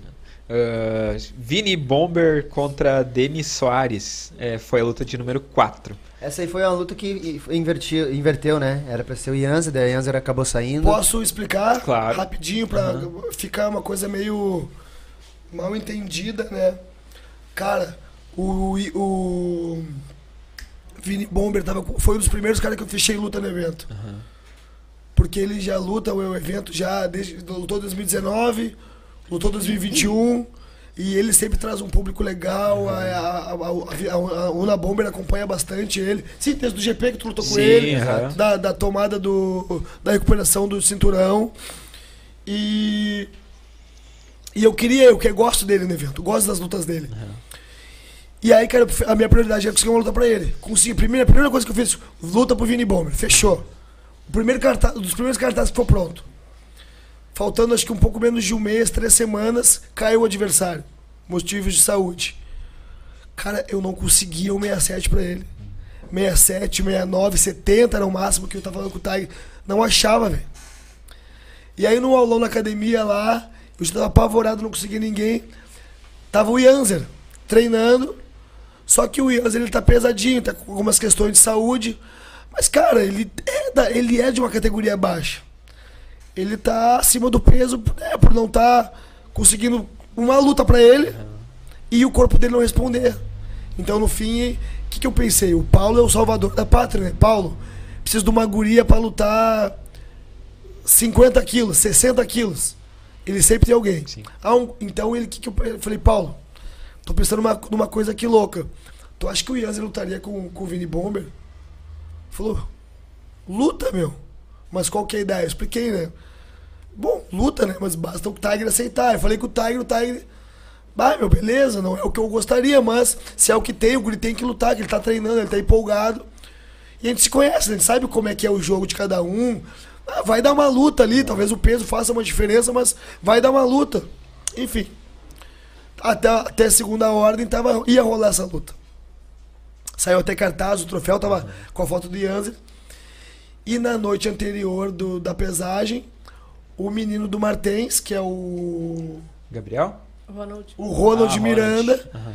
Ele fez. o- fe- Tava fazendo a desidratação, faltava um quilinho pra fazer no outro dia. Bem, teve fortes dores de cabeça, dor no corpo. Passou mal, foi pro hospital, foi pra uma emergência. E os caras deram soro pra ele, remédio, orientaram repouso. Ele ficou por um bom tempo em recuperação e tivemos que tirar do card, né? Aí sobrou o Denis, que era o adversário do Ronald, que estava casado na 69. Aí o Denis ficou sem luta. O Denis é de Santana do Livramento. Foi um dos caras que eu consegui luta lá atrás também, uns dois meses atrás. Tava treinado, já tava em Porto Alegre. Eu pensei, puxa, puta merda, né, velho? Vou ter que tirar o cara do card, o cara lá de fora da fronteira, vendendo pay-per-view pra, pra galera poder ver ele de fora. Bah, não posso deixar. Eu tive que fazer uma ligação muito chata pro Paulo, né? Que também tá fazendo peso, pra Andresa lá. E ver o que, que eles achavam de eu, né, com todo o respeito, tirar o Yanzer do card, falei com o Yanzer também ali, ah, e botar o Denis no lugar dele. Porque casaria melhor o peso, teria mais concordância, né, pro público. Daqui a pouco ver o, o, o Vini Bomber com 70 quilos e o Yanzer lá na casa perto dos 90. Seria uma coisa que não teria muito sentido pro público. Então eu conversei com o Yanzer, pedi mil desculpas pro Paulo. Eles, eles, pra eles também estava sendo uma coisa bizarra. Eles estavam fazendo para nos ajudar. E no fim, o Yanzer aceitou de boa, trabalhou comigo, me ajudou no evento. Coloquei o Denis e saiu essa luta. Só para tentar explicar bem essa Sim. luta aí. E fechou Denis Soares, que foi um lutão, com o Vini Bomber. Pode legal. continuar, desculpa. Não, é, eu, tô- eu achei que tinha. Porque na folha tava, então daí tu me corrigiu lá na hora, daí eu fiquei até. Ah, tem que anunciar direito, porque eu costumo dar umas rateadas não. E eu tava de announcer, daí eu, porra, vou chamar o cara certo ou não. Mas foi um lutão também. Até falei com, com o Vini depois. Ele passou ali, deu uma olhadinha na transmissão e eu dei os parabéns pra ele, né? Falei, bah, essa foi guerra, lutão. Porque da outra vez ele lutou comigo, ele disse, bah, eu queria fazer um pouco mais de trocação, Eu disse, mas não é meu jogo. Eu, disse, eu sabia o que eu tinha que fazer pra ganhar dele, né? Sim. E aí eu disse pra ele, essa foi do jeito que tu gosta, né? Dele, é, essa foi legal. Bah, tava faceirão, então foi uma guerra também. Não conhecia muito o trabalho do adversário Ah, dele. inclusive é uma coisa que eu quero, que eu ia falar depois, né? ah, é a presença da Sombratinha aí no, no, no The Contenders, né? Uhum. A Sombratinha é uma das, eu acho que é a principal, né? Academia de MMA no, no estado, né, daí? É, acho que é a principal, né? Ah, e agora tá vindo aí com esse trabalho no, no Muay Thai, então eu já quero deixar aqui dizer que são muito bem-vindos, né? Demonstraram ontem, fizeram lutas boas, né? Então, demonstraram que estão dentro do, do contexto aí do, do, do, do circuito e dizer que são bem-vindos, né? Ah, conta com a gente. Foi um lutão, é, eu não conhecia muito bem o trabalho do Denis. Eu acho que foi o primeiro evento que eles participam de- do, do, do circuito. Eu acho. E aí começou uma luta já, né, estilo do, do Vini, assim, impondo aquele ritmo, andando pra frente e tal, trocação, os dois. Só eu achei o, o É. Denis, ele um pouco mais parado no começo. Depois parece que ele ficou mais confortável. No quarto pro quinto conseguiu achar melhor a distância ali, colocou uns bons golpes no Vini. E o Vini também deu uma leve cansada, mas já tava com o jogo mais garantido para ele do que pro deles. Então conseguiu ainda assim sair uma luta muito boa. Fisicamente os dois ali gostaram, né? Deu pra ver depois ali o, o fair play dos dois em cima do ringue, os dois se cumprimentando ali. E gostaram, acho que o estilo do, do, do Denis também casou bem com o do Vini e, o- e ele esperava já que seria uma luta difícil. Acho que já foi a quarta luta do evento uma guerra, né, mano? Então, parabéns Então- aos dois aí, parabéns pro Vini, é, parabéns pro Denis e bem-vindos, como o Emerson falou aí, Sombratinho no evento, no circuito do Muay Thai Gaúcho. Deixa eu aproveitar que tu falou Claro. aqui, feedback do Denis. Ele mandou meus. Desculpa que eu não. Aqui. Denis Soares. Não é nem Soares, é Soares. Bom dia, Daniel. Denis aqui. Primeiramente, queria agradecer a oportunidade de ter lutado num evento tão foda quanto o teu. Parabéns pela estrutura, organização, pela dedicação que vocês têm com o Muay Thai. Foi uma experiência incrível para mim, que veio aqui do interior, de Santana do Livramento, e poder ter certeza que vou estar presente novamente, se for a sua vontade. Aí ele me pergunta sobre as fotos e imagens. Então, acabei não te respondendo ainda, Denis. Mas chama o pessoal do, da Royal Thai Photography, do teste, Eu né? acho que ele me chamou e eu passei. Chamou já. Aham, mas E os irmãos Inspiration, com as imagens de vídeo ali e os, e os teasers da, da, da tua luta. Show de bola. Ah, aproveitar já que tu falou então, a Royal Thai Photography é, é o Jefferson Test, né? Tava lá da primeira à última luta registrando tudo ah, com fotografia. É, tu pode achar ele lá no Instagram, arroba Royal Thai Photography, ou escreve T-E-S-H, que é teste, que já vai aparecer lá Jeffer- Jefferson Test. Ah, teve lá. E é. Deixa eu até ler o sloganzinho dele pra ele não ficar brabo comigo depois.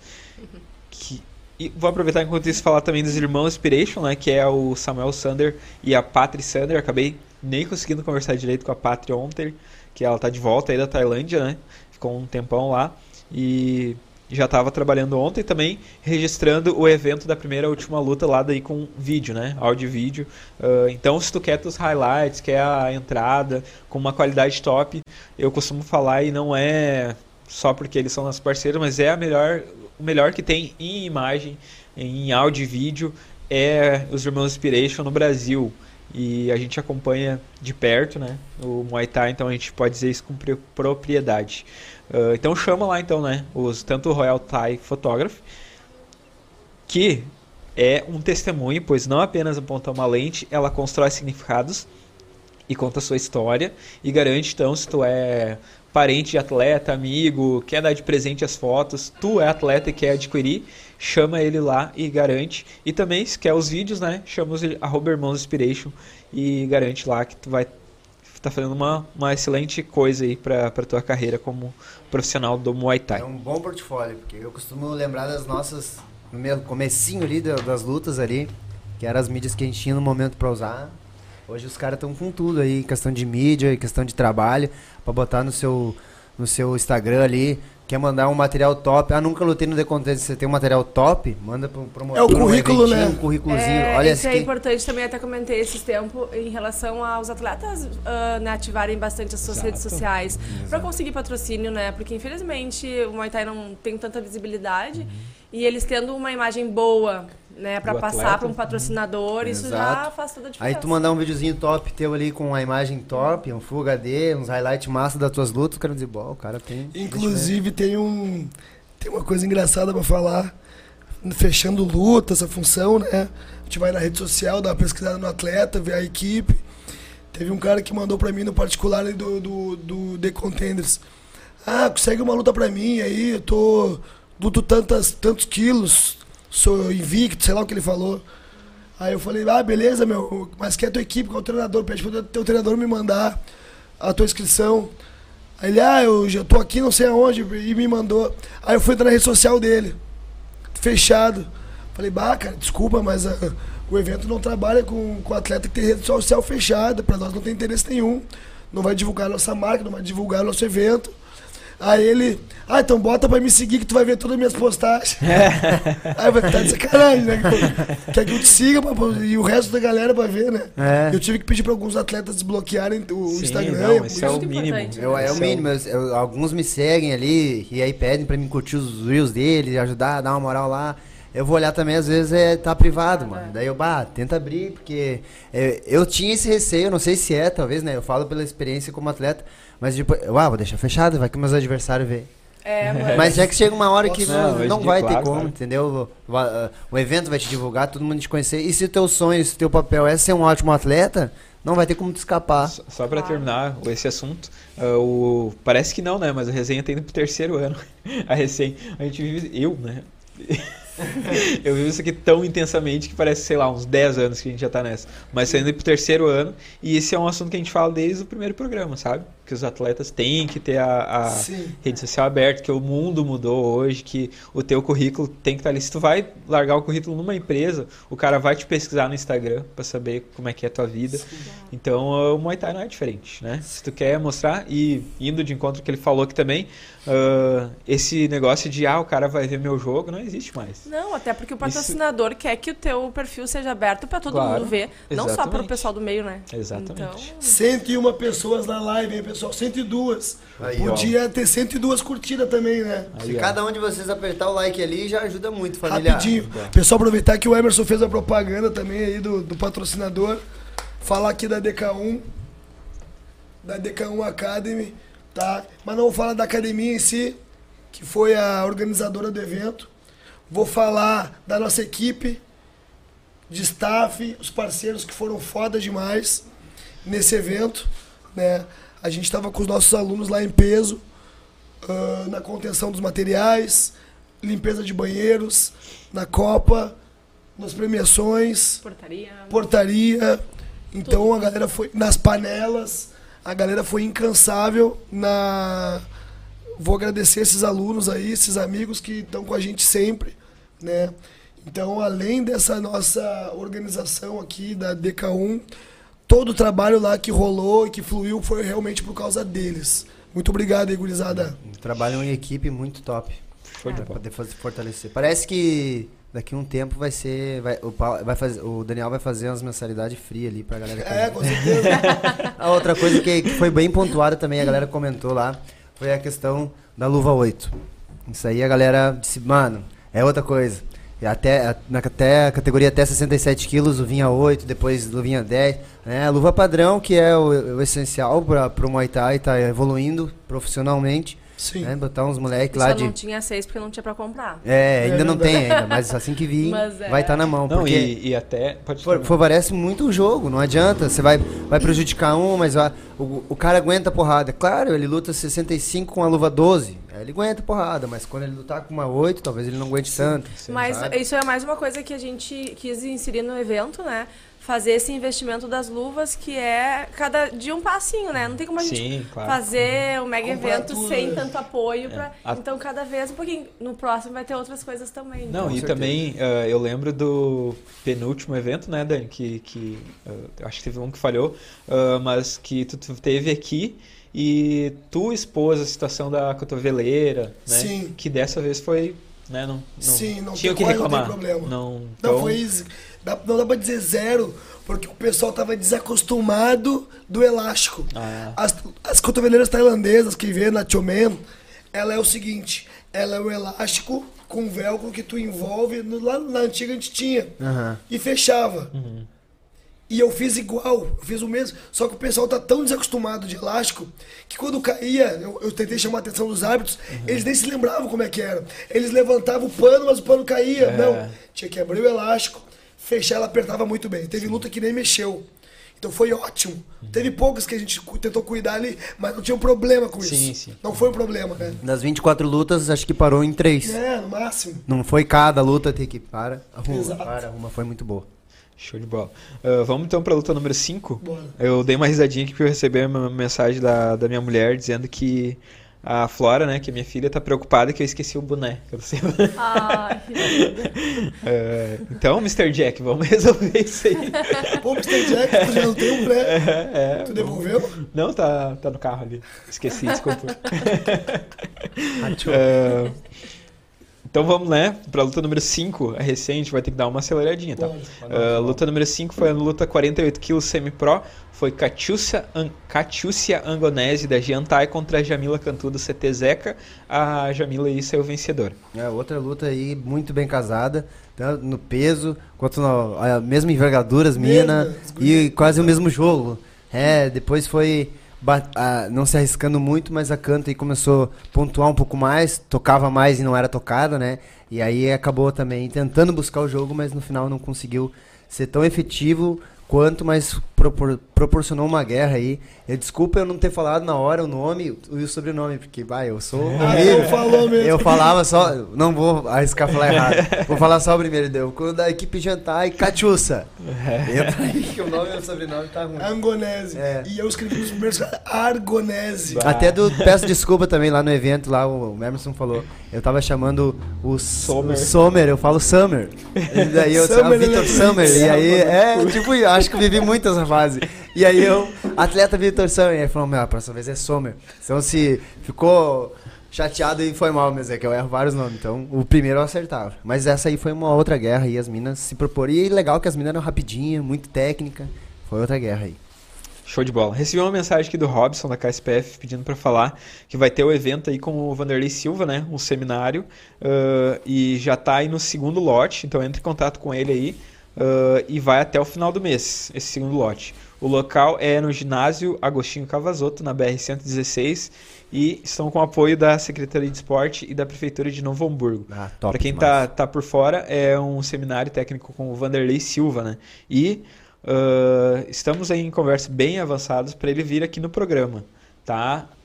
Se for dizer em porcentagem, tá em 80% que o Vanderlei vai estar aqui no Resenha Muay Thai, vai ser um marco para nós aí, se Top isso demais. acontecer. Ah. Mas eu sou daquelas pessoas que gostam de bater o martelo quando o martelo Ah, foi mati- eu- batido. Eu também, Emerson. Eu acho isso muito Tem importante. é. Eu falo pro Daniel isso. Eu acho muito importante é, porque, isso. né?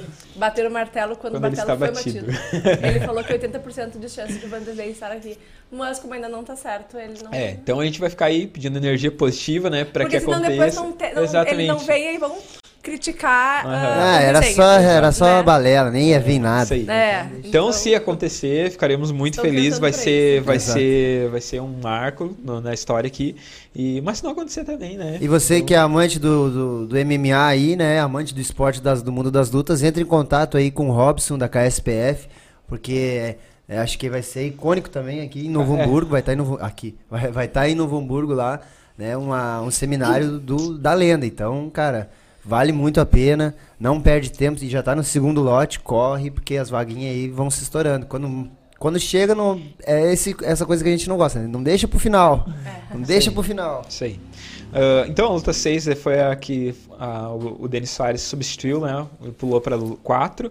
Então foi para a luta 7. Luta 7 foi a primeira luta do GP 57, ah, Derek Vasconcelos contra Zeca Silva. Antes aí até, né, ah, eu acabei fazendo uma confusão lá na hora de falar que mesmo o Derek perdendo, ele estaria na final, né, do GP, mas ah, houve um acordo entre os treinadores, depois ah, veio a informação que ah, o Derek acabou ficando com a bolsa do É, o Zeca não, não bateu o peso, né? Isso. E aí a gente hoje usa algumas punições aqui para que também não fique impune a- a- a o não cumprimento das Sim. regras, né? A gente também não pode seguir tudo à risca num formato tailandês, porque a gente tem um circuito desse tamanho. Sim. Tailândia, se tu exclui um atleta, se tu dá gancho no atleta, tem mais mil. Aham. Aqui tu exclui, tu pune, o cara não tem outro para substituir. Então, e outra, aqui é outra realidade financeira, né? Sim. Sim. Então o treinador do, do Derek sugeriu, não, então é o seguinte, vamos lutar, vamos fazer a luta, a gente aceita, mas tu perde o direito ao título. Que é o isso não é uma novidade, isso é Não, não, normal, normal. acontecer. Vamos fazer a luta porque os dois estão treinados, porque estão prontos, mas ele não tem o direito ao título. E eles meio que tinham aceitado, mas o, o, o Daniel não tava lá no dia da pesagem. Aham. O Daniel me ligou pra tentar reajustar a barra dele. Acho que o Derek, o, o Zeca não deve lutar, não bateu peso, não cumpriu com, com o regulamento, não vai lutar. Perde por WO direto, o, o Derek vai pra final. Mas se, ele, se, o, se vocês querem que ele lute, então eu gostaria que ele tivesse direito a essa vaga, porque ele vai participar do GP. Eu falei, cara, isso não é comigo, isso é contigo e com os outros três treinadores. Uhum. Aí eu fui consultando, consultei o Paulo lá. Uh, o Arthur nem, nem, nem, precisaria, porque o, o Cássio também não bateu peso, então uhum. nem contaria Sim. falar com ele. E falar com o Andres. No fim, o Daniel D2 ofereceu a bolsa de, do Zeca, mais uma, o dobro da bolsa, mais a bolsa inteira. Uhum. Deu duas bolsas duas pro. Bolsas. E o atleta precisa de dinheiro, né, velho? Claro, Sim, que a oportunidade é muito boa ali, mas é uma outra realidade no nosso mundo. Então acordaram que o Zeca lutaria pela vaga uh, normal uh, e eles pagariam uma multa pro Derek. Pro Derek. E foi isso que aconteceu. É, e aí a gente, até na hora o Emerson lá falou, uhum. aí a galera ficou num meio é, assim, uhum. aí o próprio Daniel lá em cima do ringue né? falou, não, não, uhum. com a mesa, mas a gente também não sabia. É, então a gente sempre pede o seguinte, treinadores aí, equipes, quando fizerem um acordo entre vocês, que não envolve, né, promotor do evento, que não envolve evento, avisem as mídias que vão estar trabalhando no evento também. É, pra até... gente acabar não falando besteira, porque ou, a gente fala. Ou procura o promotor, né? Que seria o mais importante. Exatamente, também. Daí avisar a gente. Mas na hora lá, depois a galera fica brava. Depois a gente ah, falou. Então, galera, pedimos desculpa pelo erro, anunciamos, o Hermes anunciou de novo. Mas quem vai pra final, sim, é o Zeca. Daí a galera, como assim? Ah, que desorganização. ah, o evento, eu disse, não tem nada a ver com o evento. Foi os treinadores. Foi decidido disse, bem de última hora, na verdade. Exato. O Daniel. Uh, não ia o Daniel ter luta no dia do evento, não ia ter luta. Exato. Então é. eu acho que meio que a galera já bah, quer achar alguém pra, pra botar é, como culpado não. e acaba culpando um evento que não tem nada a ver. Ou Só culpando... pra deixar claro, o Daniel da D2, ele veio avisar o Daniel, né? Ele avisou, ele avisou. Só que foi muito em cima. Sim. Foi tipo quando já estavam chegando as pessoas ah, no evento. Sim. Então, não, nem não a gente um conseguiu tempo ter, de é, passar informação. Porque eles fecharam entre eles lá esse acordo e, e o Daniel Eles passaram, mas, cara, Sim. na hora do pega ah, pra não tinha é como. E aí o cara, já, o teu atleta já vai ser a terceira luta. É, não tem? É difícil, é. Então, mas assim, sempre, né? Nunca tentando achar um culpado, galera, porque isso aí até pega mal depois pra própria equipe ali. Tipo, pá, falta de respeito. Não, foi acordado, é, entre no fio do bigode, se pagou, então tem o direito de lutar. E foi uma guerra também. Até também, gente já tinham lutado os dois, né? O Derek e o Zeca. Uma revanche. É uma revanche, então. Uh, quem ganhou a primeira foi o. Derek. Foi o Derek, Derek agora tá um a um. Uhum. Uma outra luta dá aí. Que, pra acontecer. Que dá pra acontecer uma trilogia também. Então... Casar aí essa luta de novo no 67 ali. Ah, tô brincando. tô brincando. É. Isso de acabate dessa vez, né? É. E aí, então, cara, um lutão também. Eu acho que o Derek ficou um pouco receoso da, de conseguir achar a distância da luta, de, de entrar realmente pra para pontuar, para machucar o Zeca.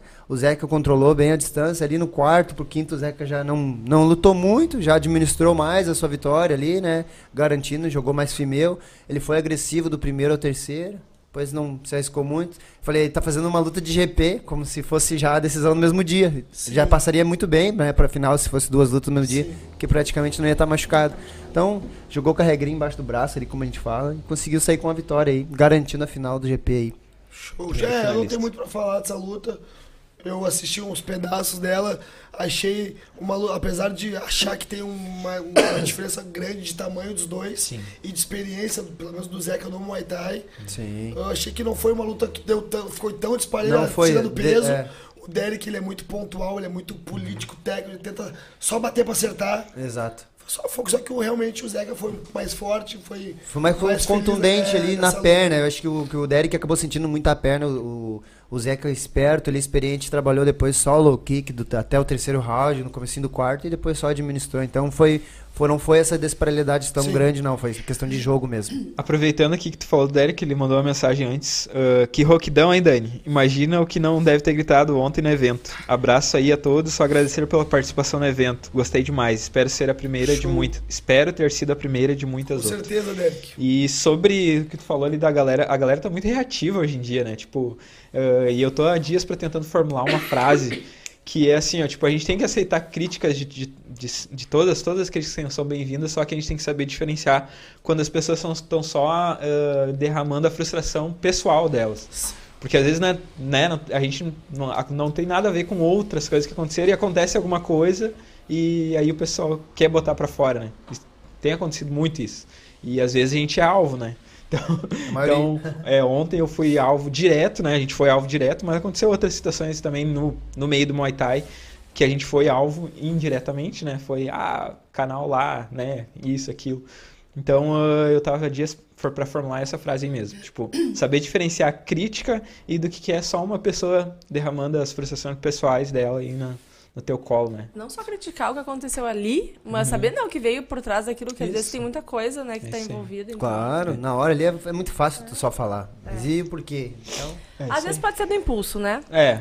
Mas. Mas sabe que tem muita gente que gosta de se esconder atrás do impulso também, né? É, Fala o que quer e depois, não, foi no impulso, desculpa. exatamente.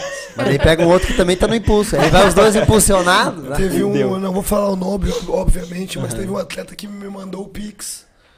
Ah, meu, tua luta não, não tinha bolsa. Eu concordei com o teu, Uhum. teu treinador. Mas, mas como assim? O cara se dedica, o cara dá a vida, três meses preparando, leva a torcida, consome, alimenta o Muay Thai e não ganha nenhum valor simbólico. Eu Falei, cara, falei com o teu treinador, não é comigo que tem que falar, fala com ele. E aí, ele é, mas eu não acho justo, bar, sei o quê. Aí eu falei, cara, cuidado com as palavras, não vai falar alguma coisa que tu vai te arrepender depois. Fala com o teu treinador. 20 minutos, meia hora. Bada, mil desculpas pela forma que eu falei contigo. Falei com o meu treinador, tá tudo certo. Eu realmente que tava pensando de outra forma. Sim. E esse online, a galera Claro. se agita. A gente também não acha sim, justo. sim. A gente não acha justo que o semi-pro não ganhe nada. Só que, infelizmente, ainda É a a gente, como não promotor, não consegue. Exatamente. Entende? Então. Eu vi um, eu vi um Reels do, do, do mascote que, que a Vinícius- Eu não nasci pra ser, eh, ser famoso, não. Ele falando no Reels dele. Ah, deu uma live, vem lá e fala. Eu já mando se fuder. Já vê, eu mando a merda, eu mando não sei o quê. E ele é um cara muito influente, né? Desde que ele trabalha bem as mídias dele. Muito legal esse vídeo. E uh, de acordo com isso que você falou também agora, o Max costava, costumava falar uma frase há um tempo atrás, ele falava bastante. uh, não é legal trabalhar com. brigar com quem te dá emprego, né? então, é, em resumo, foi isso que tu falou, né? Cuidado com o que fala, porque. E principalmente pra quem fala, né? Então, é, vamos lá. Uh, vamos lá então, luta número. A 7, então, o Zeca passou, foi o primeiro finalista. E aí teve a luta número 8 aí, André Barbieri versus Cássio Smigel, que acabou o Cássio passando pra final, que vai fazer a final contra o Zeca. Essa aí foi uma, uma das lutas aí que a galera achou mais parada e tal. Não sei, os, os dois estavam mais receosos, assim, não, que, não queriam se arriscar tanto. Eu ali na hora, eu vi já o, o Zeca pontuando mais, batendo mais solto. Barbieri. O Barbieri, o Zeca, fogo Zeca. O Barbieri mais solto ali, conseguindo jogar bem, trocou. a- fez aquele jogo dele, né? Trocando a base, né? Seguido. Jogou praticamente, acho que 80% da luta na base de canhoto ali, mas conseguindo se virar bem. E o Smigo apertou no quarto round, né? Teve umas mãos ali onde que daí sim se conseguiu. Eu não sei se talvez na, na, na papeleta ou lá na hora foi talvez anotado um flash down, mas deu uma bagunçada. Mas na minha visão lá na hora, até, até tem ali na live. eu já digo pro Emerson quando a gente vai narrando. 80% que tem na live. É, eu, eu vou dizendo pro Emerson, ainda bem que a gente não é os juízes. Eu tô colocando a minha opinião do que eu tô sim. vendo a luta aqui. Então, né, não vem, ah, mas o fulano achou que. Não, eu tô vendo a minha, minha opinião e eu tô sempre também estudando, tô sempre aprendendo. Eu gosto que. E tem que, digo- lembrar que os árbitros têm três visões, né? Um tre- de cada lado. A gente tem uma ali e às vezes tem as pessoas na frente. Então, É, É mais difícil. muita gente. E eu, o Emerson fica brigando comigo. Olha no computador, cara. e Eu não, eu, sei, eu É que é diferente, lá, é diferente. Daí eu olho no computador um pouquinho quando não tem como ver na hora, né? mas eu fico sempre olhando em cima. Então, ali durante a luta do Zeca, na minha visão, é, vocês vão ver lá na- narrando, eu achei que ele tinha ganhado. Ganha- o Barbieri tinha ganhado. Vai dar a final. O que, que o Jonas fumou aqui pra cá?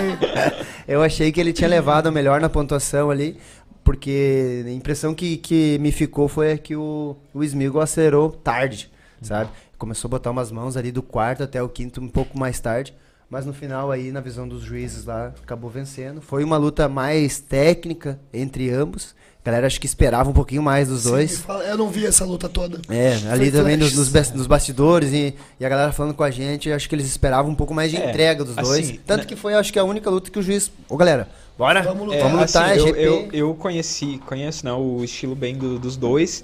E o Smigo, ele tem. Ele é um Fimã, né? Só que ele é um Fimã que usa muito a mão. Ele não é muito chutar e ir pra trás que nem a Maria. Ele joga inteligente, assim, de mão, né? É, tanto é que ele treina bastante boxe. E o. E o Barbieri, eu ia falar Zeca. E o Barbieri, ah, ele também tem esse, adquiriu esse estilo de female também, né? E, ah, só que faz o mais tradicional, né? Chuta sempre atrás e tal. Não se E- expõe tanto. E né? assim, quem né, acompanha Muay Thai sabe que luta de dois filmes é chata, né? É aquele chato, é aquilo. O, bota um golpe, de- de- devolve, não é aquele negócio que é papá, é pai, espera um pouquinho depois, pá. Então, Sim. meio que imaginava que ia ser um pouco mais morno, assim, mas realmente, bem como tá falando mesmo, a maioria da galera Essa semana eu, eu olhei a luta e eu, bo- eu boto umas enquetes no grupo da academia lá, né? Da Sestinha NH, pro pessoal estudar os estilos de luta. Aí esses dias eu larguei pra eles, olhem essa luta aqui. Super Leg versus Sigdan. Ah, dois female, né? Só que era chute, bloqueio. Aham. Bloqueio, chute. E ficava chute, bloqueio. Mas nível altíssimo dos Sim. dois, pra eles pegar o equilíbrio. E é como tu falou, o Barbieri, acertei, viu? Ele jogou mais solto, andando pra trás, não querendo se expor muito. Aí também seria uma outra luta que se fosse a final no mesmo dia do GP, passaria né, sem se machucar. Mas ah, acho que demoraram pra acelerar ali. E foi a única luta, eu acho que o juiz ali teve que. Vamos, galera. É Sim. GP, mostrem o que vocês vieram fazer aí e tal. Chamaram as duas vezes. Que antes que a luta começou mesmo ali, lá no, no meio do segundo. Mas acabou vencendo o Smigo aí, que vai pegar o Zeca agora E na é final. isso aí, GP. então vai ter a final, né? Zeca versus Cássio Smodes, mais conhecido como Cássio Smigo. E aí, um recadinho pro Ze- Zeca. Te garante na final, né? Vamos cuidar da alimentação aí, papai. Vamos manter o corpo É, no Vamos pique. trazer um, um É. bastidor aí. Eh, tu encontrou ele onde? No Open Iron. No Penhar ele tava com 7-3, né? Então é uma... Tava conversando com ah, eles. Claro, ah, não leva o pessoal, né? Eu tô, tô Não, eu tô falando por, por, por conta da amizade e, E também, e também por pessoal. ser Muay Thai, né? Do Muay Thai, porque a galera fica olhando, né? Tipo, ah, eu tô comendo. E não sei o que, quanto é que tá em off? E eu até achei que eu tava doente, Coroa. Até tu falou, né? Bah, te- teria luta e tal, mas não, o teu peso. Esse cara em off agora eu tô com 66. E eu nunca tive com 69. Eu baixava 9 quilos, 8 Mas quilos. é isso. Mas eu, eu comecei a enjoar de morrer. Tá? Tanto que na luta com o Tumora, tu perguntou, né? Eh, a galera ah, o João, você acha... Não, eu não desidratei pra luta com o Moura. Sim. Tu falou, quer tomar uma aguinha pra vocês fazerem cara? Eu disse, não, tô de boa. eu tô- Hoje eu não preciso porque eu, não fiz a desidratação. Não. E aí, É importante pro teu cara, corpo, né? Pra futuro, isso cada vez mais é, e, pior. também, né? e também ah, ah, influi diretamente no resultado que tu vai entregar, né? Se tu Exatamente. perder, tu perder, sei lá, 10 quilos em 15 A dias. gente não tá, tá acostumado muito com esse negócio do UFC, do MMA Sim, e tanto tal. é que na nossa pesagem eu falei lá. O Paulo trocou ideia comigo, Dani, precisa de alguma coisa. Vi que tem muito problema de peso. Cara, foi o dia das bruxas da, da peso, da pesagem. Muita gente tem problema, não. Não foi muita gente que é recorrente. É, sim. Foi muita gente que deu novidade. Uhum. A minha atleta Maria Paula sempre foi sem peso, sem bater o peso. E a gente deu, a gente deu peso pra Kim poder baixar, porque a Kim é de uma categoria de cima. Yeah. Então, quer dizer, a vantagem era nossa. Tipo, a gente tava, ia fazer 2 quilos acima da nossa categoria. E não deu, velho. Não saiu o peso. Não sai, é Aí de Ronald, saúde, aí vários, O corpo ele vai te segurar de uma forma e que ele tem, não vai e também desbotar, uma questão que influencia muito aqui no Rio Grande do Sul é o frio, né? Sim. Quando bate o frio, não. Como é que eu sou, um- eu sou um que treino, cara. Eu, eu demoro muito pra esquentar no Sim. inverno.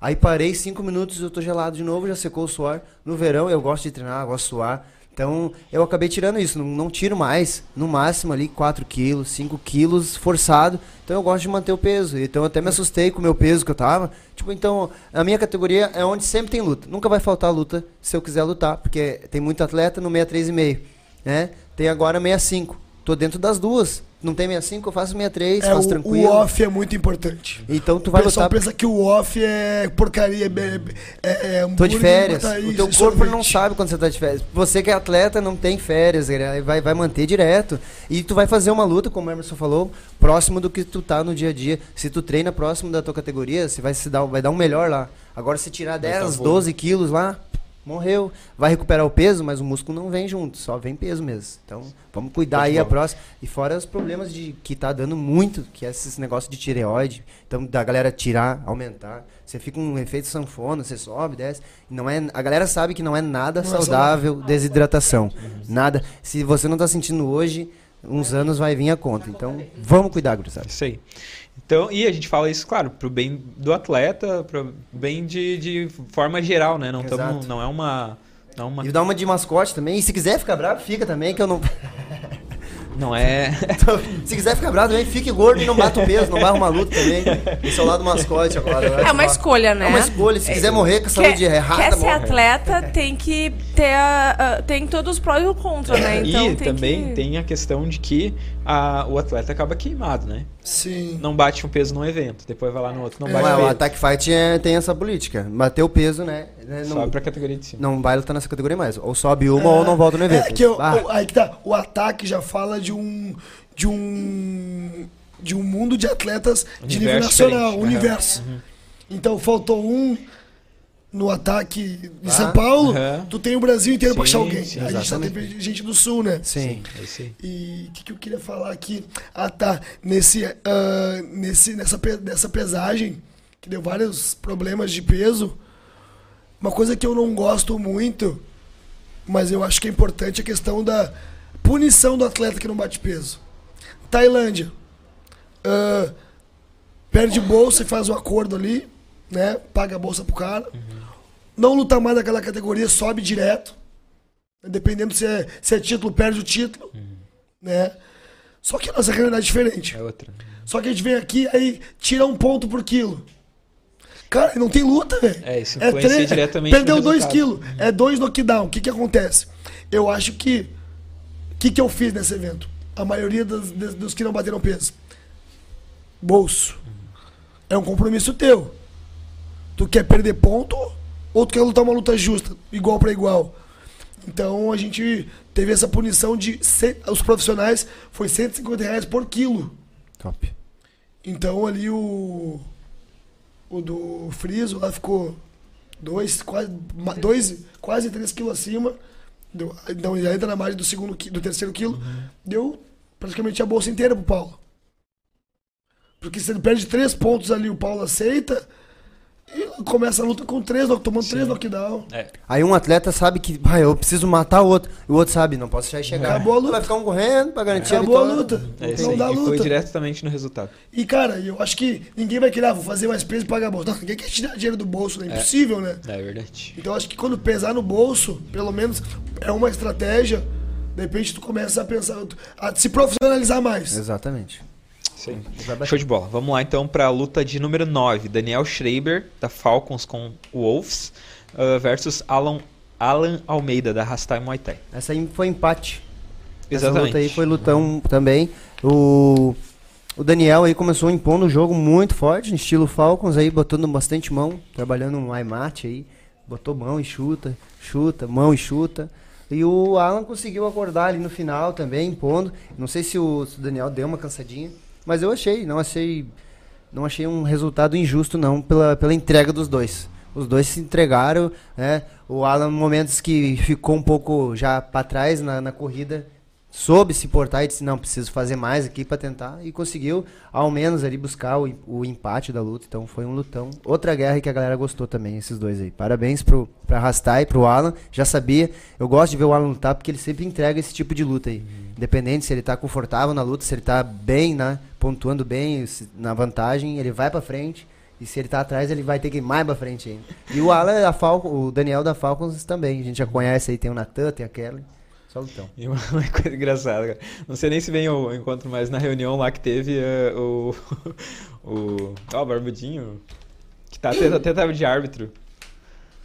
Ah, esqueci o nome do cara, o cara. é o- Já me trocou- o, o Eric, Isso, Eric o Dubal. treinador, é. Ele foi o que falou dos, dos empates. Ah, é verdade. Ele deu uma queixada, se queixou assim um pouco É. na reunião dos treinadores lá, né? Tivemos uma reunião com a galera. E aí ele falou muito dos empates. Ah, treinando Foi, muito foi. empate, porque... Mas essa luta não- foi lutão, né, É, meu? foi. E são duas promessas. O Eric me disse assim, meu, esse guri promete, é futuro. Eu não conhecia ele. Tá, foi pra mim, eu confio no Eric, conheço o Eric há muitos anos. O Eric pra mim tem uma visão de Muay Thai há muito além. Então tá, Eric, isso aí tá dentro. Já tô, vou pensar em alguém pica pra ele. E eu vi o Alan, eu arbitrei a luta do Alan no, no Open. Né? Eu, tá, eu vi ele aqui de Camarote, meu, um guri monstro. Um guri assim, diferenciar da Rastai. Falei, mas fechou. É uma promessa que o Eric me deu com o guri que eu vi lutar. Casou. Ele fez, ele fez. Isso ali foi. Foi amador. 59 três- quilos Amador amador. de três, três, Foi qui- três rounds. Três de rounds Chica sem caneleiro. E aí o, o Alan colocou o estilo Rastai no finalzinho. Acho que foi ali que foi o erro. Botou o final demais. Ele clinchou e abafou, só que daí já tava no final. Foi do terceiro ali limpo, metade do segundo pra frente. Então ele buscou mesmo ali o estilo Rastai, empate na luta, no clinch ali. Show de bola. Luta de número 10 foi na 62, semi-pro. Uh, foi entre Maria Paula, da DK1, versus Kim Maciel. Deixa eu só falar um pouco da, da Telestim, que é uma academia que está há quase 10 anos no circuito e o CT fica localizado na zona leste de Porto Alegre, com turmas kids, feminina, feminina e mista. Uh, tu pode agendar a tua aula experimental lá no Instagram deles, arroba Telestim, e, e visitar eles lá no CT Porão 2, na Avenida João de Oliveira Remião, 4600 Parada 11, na Lomba do Pinheiro. Telestim, mais que uma equipe, uma grande família. Inclusive, né, são é a equipe aí do, do Cota, né, que estava lá presente. Então, uh, muito obrigado por mais, uma, mais um mês aí de parceria. Tamo juntão. Aproveitar e falar do parceiro também. A gente vai falar da luta da Maria, né? Aham. E o- um dos patrocinadores oficiais do, do The Contender foi o, o MOB, que é o laboratório de pró- prótese ah, Maria Olinda Baré, que é a mãe da Maria, né? Nos auxiliou. Então, muito obrigado a MOB ah, por esse apoio, muito importante para nós. E parabéns aí pela filha, né? Que saiu vitoriosa. Nós vamos falar da luta agora. Isso aí. Inclusive, o Jonas botou um asterisco de lutão aqui nessa luta aí. Então, porque as mi- as minas também entregaram tudo que Tudo. tinham, né? Ah, eu falei na live ali, é, é impressionante a evolução. Eu acompanho a Maria desde o Elas lá, né? Com o Maurício, com o Maurício Teles ali, e ele já puxando a mina. E a evolução dela é diária, é constante, assim, a cada evento, a cada luta, ela impressiona, ela faz uma coisa. essa- Nova. Ela vai vir de. Essa mina tem uma característica de mão. Daí naquela luta ela bota uma mão e uma coisa a mais. Aí a Oxa, ela tá fazendo, ela tá cada vez mais completa. E a Kim, é, que tava vindo de vitórias aí também, né? Uma, um, passando o carro na- nas Vai minas. disputar o cinturão do CBS, Vai- 67. É, e a mina alta. Então já, já seria um, um desafio a mais, porque a Maria teria que encurtar a distância, a gente Sim. sabe. Tanto que ontem a Kim abusou dos chip, né? Aham. Mas aí acho que deu uma cansadinha, a Maria começou a aproveitar melhor. É, acho que foi nessa luta que. É que eu te falei que tu, tu gritava e tu batia no outro. Grita, fala pra ela onde tá o pode. E ele, também não voz. Mas é, a postura ela foi, foi muito inteligente, deu pra notar muito que ela escutava vocês Sim. certinho. Que o que vocês estavam pedindo era pra ela chutar na perna, né? Sim. Pra fechar as mãos. E, e era um poder de nocaute bom da Kim ali, que é as mãos, ela bagunça muito. E eu acho que isso assusta as adversárias Sim. dela. Ela impõe muito volume já e muita força no começo. Foi onde ela conseguiu ganhar das adversárias ali. E aí as outras já diminuiu e ela cresce cada vez mais. Ali a Paula fechou a guarda e olhava pra baixo e pau na perna. E esse chute boa. na perna começou acho que a incomodar quem e atrapalhar as mãos. Então foi do começo ali crescendo, crescendo até garantir assim a vitória ali, na minha Sim. visão também lá na hora. É, teve também uns. uns essa eu consegui assistir um pouco. ah, ah, o clinch também, né? Ela demonstrou muito, muito. Uma postura É. muito melhor. E também ah, eu comecei a ver assim, a vantagem da Maria na hora que entrava os golpes e a Kim meio que dava uma amolecida, assim, né? Então a postura é, a conta da muito. contundência da postura, tu- a forma que tu recebe o golpe, né? A, a Maria ficava mais fechadinha na guarda, botava um chute na perna e aquele chute na perna dava pra ver que tava Sim, abria a total base da outra, né? Exato, tava levantava o desconfortável demais ali, mas não demonstrou, manteve o personagem também aqui, foi pra guerra, ah, lutão demais, a gente anotou ali. Parabéns pras duas, para, parabéns pro D2 aí pela Kim que vem fazendo um excelente trabalho, né? Passando o carro, categoria. E agora, como tu falou, tem a disputa do cinturão. E parabéns pra Maria aí, que vem, nossa, A despontando Maria muito. tá cada vez mais sólida no jogo dela. Aí ela veio do Elas, a gente não, não sabia o que ela ia fazer. Ela, é, ela tem um potencial grande físico e técnico, absorve tudo. E o físico dela é, cara, impressionante. Ela- Eu acho o box Ela dela é muito, muito legal, forte. encaixadinho. Mão, perna, tudo é forte. Só que ela não tinha um jogo ainda. O pessoal classificava como Muay Thai, mas quando chegou na academia, ela tipo, simplesmente não sabia que deixar. Enfim, ah, hoje ela vem tentando achar o melhor jogo pra ela, a gente tá encontrando o caminho. Ela teve um, um probleminha na nossa primeira luta que nós conseguimos já superar. E já vou avisar as gurias aí que você acham que é, que é o tip que vai incomodar É, ela, não, não e sabe, vai. e- E, e tu- ela aprendeu a dar tip na cara, ela vai dar tip de volta também. O que me impressionou foi ontem foi o chute alto dela de esquerda. Ela chuta alto pra caralho, velho. E muito forte. Foi muito. Era Tá, o que deu tá a faltando encontrar só o time, velho. Sim. Que ela tá chutando baixo, médio, ela chuta a cabeça dos guris Quando ela ali chutou, alto. porque até justamente a Kim é bem maior que ela ali Muito na altura. mais alto. E chutou lá no Pegou braço. no queixo. Não, pegou no queixo. Teve Aham, pegou no queixo. sim. E eu, cara, abus- abusou do chute, da envergadura, porque tu pensa, ah, não deve conseguir, né? Envergadura, sei lá, não tem a mobilidade que É, falou, não. mas tem. E a força dela tá, tá começando a encaixar jogo barra força. É. Ela ainda não encontrou o 100% do jogo barra força. Mas chegando lá, velho, vai ser complicado. Eu acho Ela- que ali o asterisco que fez ela realmente achar ou encontrar a luta ali foi o- no final foi o clinch, que abafou aí as mãos da Kim, né? Onde ela tava tentando. Sim. E aí, como perdeu aquele poder de tip ali com a Sim, ela distância, encurtou. aí não, deu mais. Mas também parabéns pra Kim. ah, muito certeza. obrigado pela essa luta e pelo esse desafio. Terem aceitado participar, se entregaram. Só valeu por esse Não, e lutão. a, a Kim a gente tem que falar também que é o seguinte, se eu não me engano, ela entrou no Muay Thai, começou a lutar Muay Thai esse ano, a fazer lutas, né? Então, e, é, e- não, e ela não lutava antes em lugar nenhum, ela, ela começou mesmo no circuito e ela foi fazendo um evento atrás do outro, como eu, a gente ela faz embalou, lá. eu notei isso, ela embalou, jogou, jogou canoas, jogou isso, foi de vários Como resenha, a gente tá em 90% dos eventos do Rio Grande do Sul. Cara, era, todo mês a gente tá fazendo, às vezes 15 dias, e ela era ela lá, no mínimo uma vez por mês, Tá ela todos tava os no evento. Faz diferença, E, né? nossa, ritmo isso, isso mostra muito. é mais um- uma coisa que dá resultado no. Dá, influi no resultado, né? Na luta ah, que ela for fazer. E parabéns, fez mais uma luta aí. E ah, muito e- boa. E, né, e- e não é uma derrota, como tu falou Não, lá. Tu não. Falou uma frase bem bacana lá na hora, que não é, não é, É, esse- é, derrota. o né? resultado fica em segundo Fica em plano, segundo né? é, com Do- certeza. Do, do tamanho da luta que foi. É isso aí. Luta. Então vamos para a luta número 11, ah, 52 quilos semi-pro. A Larissa Pires da Jaraguá Thai Boxing viajou lá de Santa Catarina e veio enfrentar a Fernanda Peppa da Greco Fight Team Canoas. Era uma revanche também nas duas, agora tá 2 a 0 pra Larissa. Elas já lutaram lá em Jaraguá, lá. Também uma outra luta aí.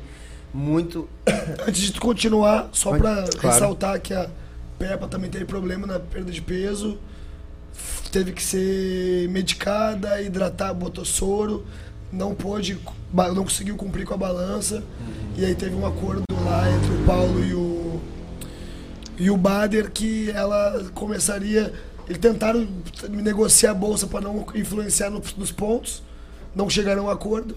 Aí ela perdeu um ponto por quilo. Então ela acabou que lutou, começou, lutou já com dois pontos aba Ah, atrás não na, sabia. na corrida. Eu, eu, eu, eu fui lá nessa luta, eu analisei Sim. 0 a 0 porque eu também não sabia. Mas foi uma luta difícil também. Eu não cheguei a acompanhar a primeira delas, mas acredito que pra, pra Peppa tenha sido, acho que a mesma dificuldade de conseguir encurtar, né? Por causa da, Sim, da, sim, da- sim. da distância, E da a- envergadura da Larissa e o jogo que ela propõe. É, né? a Larissa A é a de característica dela, é da equipe, né? É ah, ah, jogar de Fimã, é jogar, usar, né? Bastante chute alto. Então, a, a diferença de altura facilita, né? Esse É, jogo ela aí. conseguiu controlar melhor a luta ali, batendo, não deixando a Peppa aproximar demais. Tava bem complicado pra Peppa conseguir achar a distância da mão, que ela gosta de impor um volume. Tanto que quando consegue casar uma luta ali, que, as, que a adversária dela é, já é mais parelha na envergadura, ah, dá guerra de trocação, porque elas entram pra dentro. Então ali, né? Ah, então pode ser que tenha se influenciado, né? A questão dos pontos, a Larissa manteve mais a distância, chutando e controlou. Mas foi um lutão também. As gurias foram, a Peppa foi até onde deu pra ir, mas não conseguiu buscar as pontuação ainda. Mas parabéns pras duas equipes aí. Não Lu- tinha visto a Larissa, conhecia ela, mas não tinha visto ela lutar ainda. Mas foi guerra. Luta de número 11, então a Larissa saiu vencedora. Luta de número 12, 54 quilos semi-pro. O David Panqueca, ah, inclusive na, na pesagem eu comi a panqueca do Panqueca. Eu também. cara levou a panqueca. Eu comi a panqueca dele na pesagem. lá. Muito boa. Muito boa, por sinal. né, eh, até brinquei com ele depois, bah, comi a panqueca do Panqueca. E lutou contra o Gabriel Jesus da Martins Muay Thai e o Gabriel saiu campeão. Essa aí, outra luta, outra guerra que foi até o final, se eu não me engano. Foi nos pontos ali. Foi. uhum, E também, cara, foi lá e cá, parelho. Eu acho que teve um cortezinho no panqueca, eu acho. Teve. né? Uma, a hora que eles entravam, ah, era quase cabeça com cabeça. O Panqueca gosta de clinchar também, anda pra frente. Ainda também eu acho, não sei se tu concorda comigo, mas ele não achou o jogo certo pra ele, como ele conseguiu. O Emerson gosta do clinch, o Emerson é um cara que analisa mais o clinch ali também e vê, vê isso. Então, nas outras lutas, o Panqueca foi um pouco mais de, de clipar, de conseguir. E quando ele consegue clinchar legal, ele consegue impor um jogo melhor. Ontem foi mais difícil, tava muito esperto aí o, Gabriel. o Gabriel Jesus da Martens, Camão, o box tava muito afiado, então já tava difícil de controlar o box ali, né, de clinchar com ele. Então, outra guerra que foi até os cinco rounds aí, acabou levando nos pontos. Parabéns. E tava bem condicionado, né? O Gabriel foi o que lutou com o Revac, né? Isso. outra vez, né? Foi. Já tava bem condicionado Mas também, acho né? que foi no Aaron. No Penhará. No Penha. Daí acabou, acho que só mantendo o ritmo ali de treinos, então os moleques fizeram outra guerra também. Show de bola. Ah, deixa eu ver aqui. Ah, luta número 13. Foi. Bah, esse nome aqui. A vida toda eu achei que era Rianderson, Rianderson Menezes. E aí ontem na, Na- falaram- na live falaram que Iaderson. Iaderson Menezes. E Aderson? Sem, é, me falaram só sem o som do R, o H. E eu, É, é, então e Aderson. Ah, mas é um guri que também, que eu até falei em outras oportunidades, que ah, desde, os 16, desde que ele tinha 16, 14, 15 anos eu, eu acompanho ele, ah, desde que ele estreou então, e ontem fez mais um lutão aí, porém pegou, né, o que, que a gente já citou antes, o Di- Jonathan Seco da School Muay Thai, né, é um guri aí também que fez a luta dele mês passado, Não, Eu acho é, que foi. Mês, mês, mês passado. mês passado, que ele impôs no WFT, que ele impôs um jogo de, de Muay Thai, né, meu? Ah, peste E- Bonchu ali, né? É. Nossa senhora, me apavorei. Não sei se você chegou a acompanhar a luta do. a final do GP do ataque. Com o Caveirinha e o, e o Marroquino. Isso. Foi o mesmo jogo, né? Eu- o seco da School ali na, nesse evento que a gente foi, foi crescendo. É, os adversários dele ali já podem esperar, porque o moleque parece que tem quatro pulmão, não tem dois. E ele vai andando pra frente, achando a distância, gosta muito do clinch, mas não é aquele clinch mais solto. É um clinch justo Esmagando. mesmo, esmagando, fazendo o cara fazer força. Então, se o cara não tiver bem condicionado, vai colocar ele no gás. Se o cara não tiver bem condicionado, vai cair no bush. Porque, mano, ele trabalha muita joelhada e muita mão. E ontem ali também. Foi até o final, né? Foi, foi. Mas foi ali, cara, os É, dois se desgastando. E o- muito esperto esse moleque que tu falou Sim, aí. o Yaderson, ele, ele tem essa característica de, de jogar filmãozinho mesmo, mas aí não conseguiu aguentar o ímpeto do, do, do É, seco aí, né? O Seco começou impondo o ritmo, ele foi tentando controlar, deu umas quedas muito bacana ali, só que aí é aquilo que vem de encontro, às vezes só tu quedar o adversário, vai conforme a conforme a luta, pode ser que tu esteja só mais É. fugindo do que realmente aplicando a técnica em si. Então quando tu queda demais o Maikau ali, mas não consegue colocar o teu jogo nele também, acaba considerando uma fuga, né? E eu acho que o que dificultou ele, que eu notei ali na metade do round, foi a questão do bucal. Ele tava com o bucal duplo, que é horrível de respirar.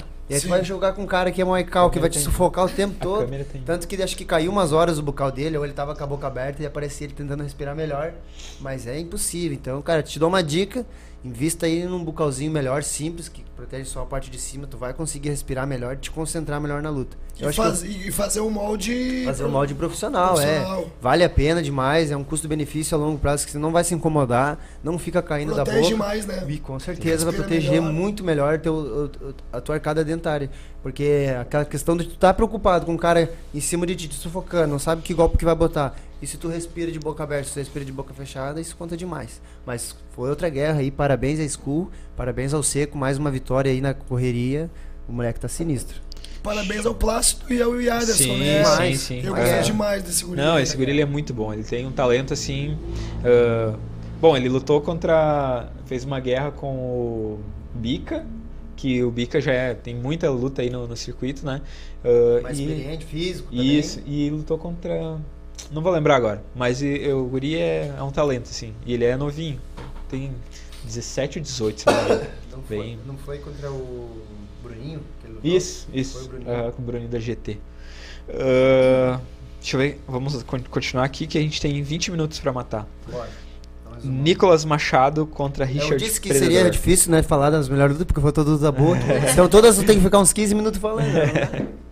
Nicolas Machado versus Richard Predador foi luta no 63500 semi-pro e essa foi nocaute. Nocaute no segundo, terceiro. Essa eu não, não anotei. Não lembro direito também o round, a gente não anotou. Tá anotando. Eu tava tentando ajudar o árbitro a mostrar como arrumar a cotoveleira, que essa é uma aqui das que tava baixando no elástico. O pano tava pra baixo do elástico, foi eu queria ajudar o árbitro no intervalo. Sim. Aí eu tava no intervalo, falei, ô Ismael, tem que fazer assim, assim, assado. Aí ele começou a luta, foi lá, arrumou. Aí eu parei pra ficar vir pra ver essa luta. Aí eu virei pra falar com, a- com o pessoal aqui da arbitragem, pra falar sobre as placas aqui de patrocínio. Aham. Quando eu olhei, pum! O, o Nicolas tinha derrubado o cara. ali. perdi o nocaute. Ah, Na verdade, eu perdi o primeiro down ali. O Dow, ele tomou um down, ele levantou, aí depois ele não levantou mais. Eu não consegui ver porque ele tava próximo da do, do John. Daí a gente tava na entrada ali. Então ninguém viu o nocaute aqui. Daí é só botar a mão. Se tu comprou o pay-per-view, volta lá que tu vai conseguir ver o nocaute aplicado aí pelo Nicolas Machado. Esse é outro aí que a gente vem falando bastante. Fez um lutão, uma guerra contra o moleque da Resgate também no Open. Foi no quarto round, ele falou. No quarto? Uhum. Foi no Open Aron que o Nicolas lutou com o Sim, com o GTA. GTA. GTA. GTA, GTA. É, então ele já veio fazendo um jogo muito sólido. É um female. Na mais verdade, assim, ó, Clássico, é, mas o- ele é- aí É, muda o- na luta. Até o próprio Max falou que esse mano ele fez na, na, na última luta, ele, ele fez todos os estilos do Muay Thai dentro de uma luta só, né? É. Então é um cara aí que sabe jogar Muay Thai. É? Muay Thai. Ele- Se Tá. precisar clinchar, ele vai clinchar. Se precisar jogar na distância, no female, ele chuta muito. Acho que ele deu uns 15 chutes, tem no highlight dele lá, num round, né? Contra o GTA. E eu não consegui ver qual golpe de fato foi o down e nem o que terminou a luta. Ah, ele tá na live, guerra. se ele quiser falar pra nós aí, a Mas gente já foi uma replica. guerra. Parabéns aí, Nicolas Machado, aí pelo, pelo trampo. Parabéns aí também ao, ao Predador. Pela, vem crescendo, vem se É, despontando, o né? Predador da também, é, ele, ele tava um tempão parado, eu acho que a, a, Tirou as tranças, né? a Tirou as última, Tirou o tranças. rasta. Sansão, perdeu. A, a última luta que era pra ele ter feito foi na primeira fase do Serra Tai. Ah, Então pra você ver o tempo que ele tá parado. E você sabe como influencia, né? Um cara tá Sim, muito com Ah, e, e antes da luta, bem antes, no começo do pay-per-view, ali já tinha uma galera.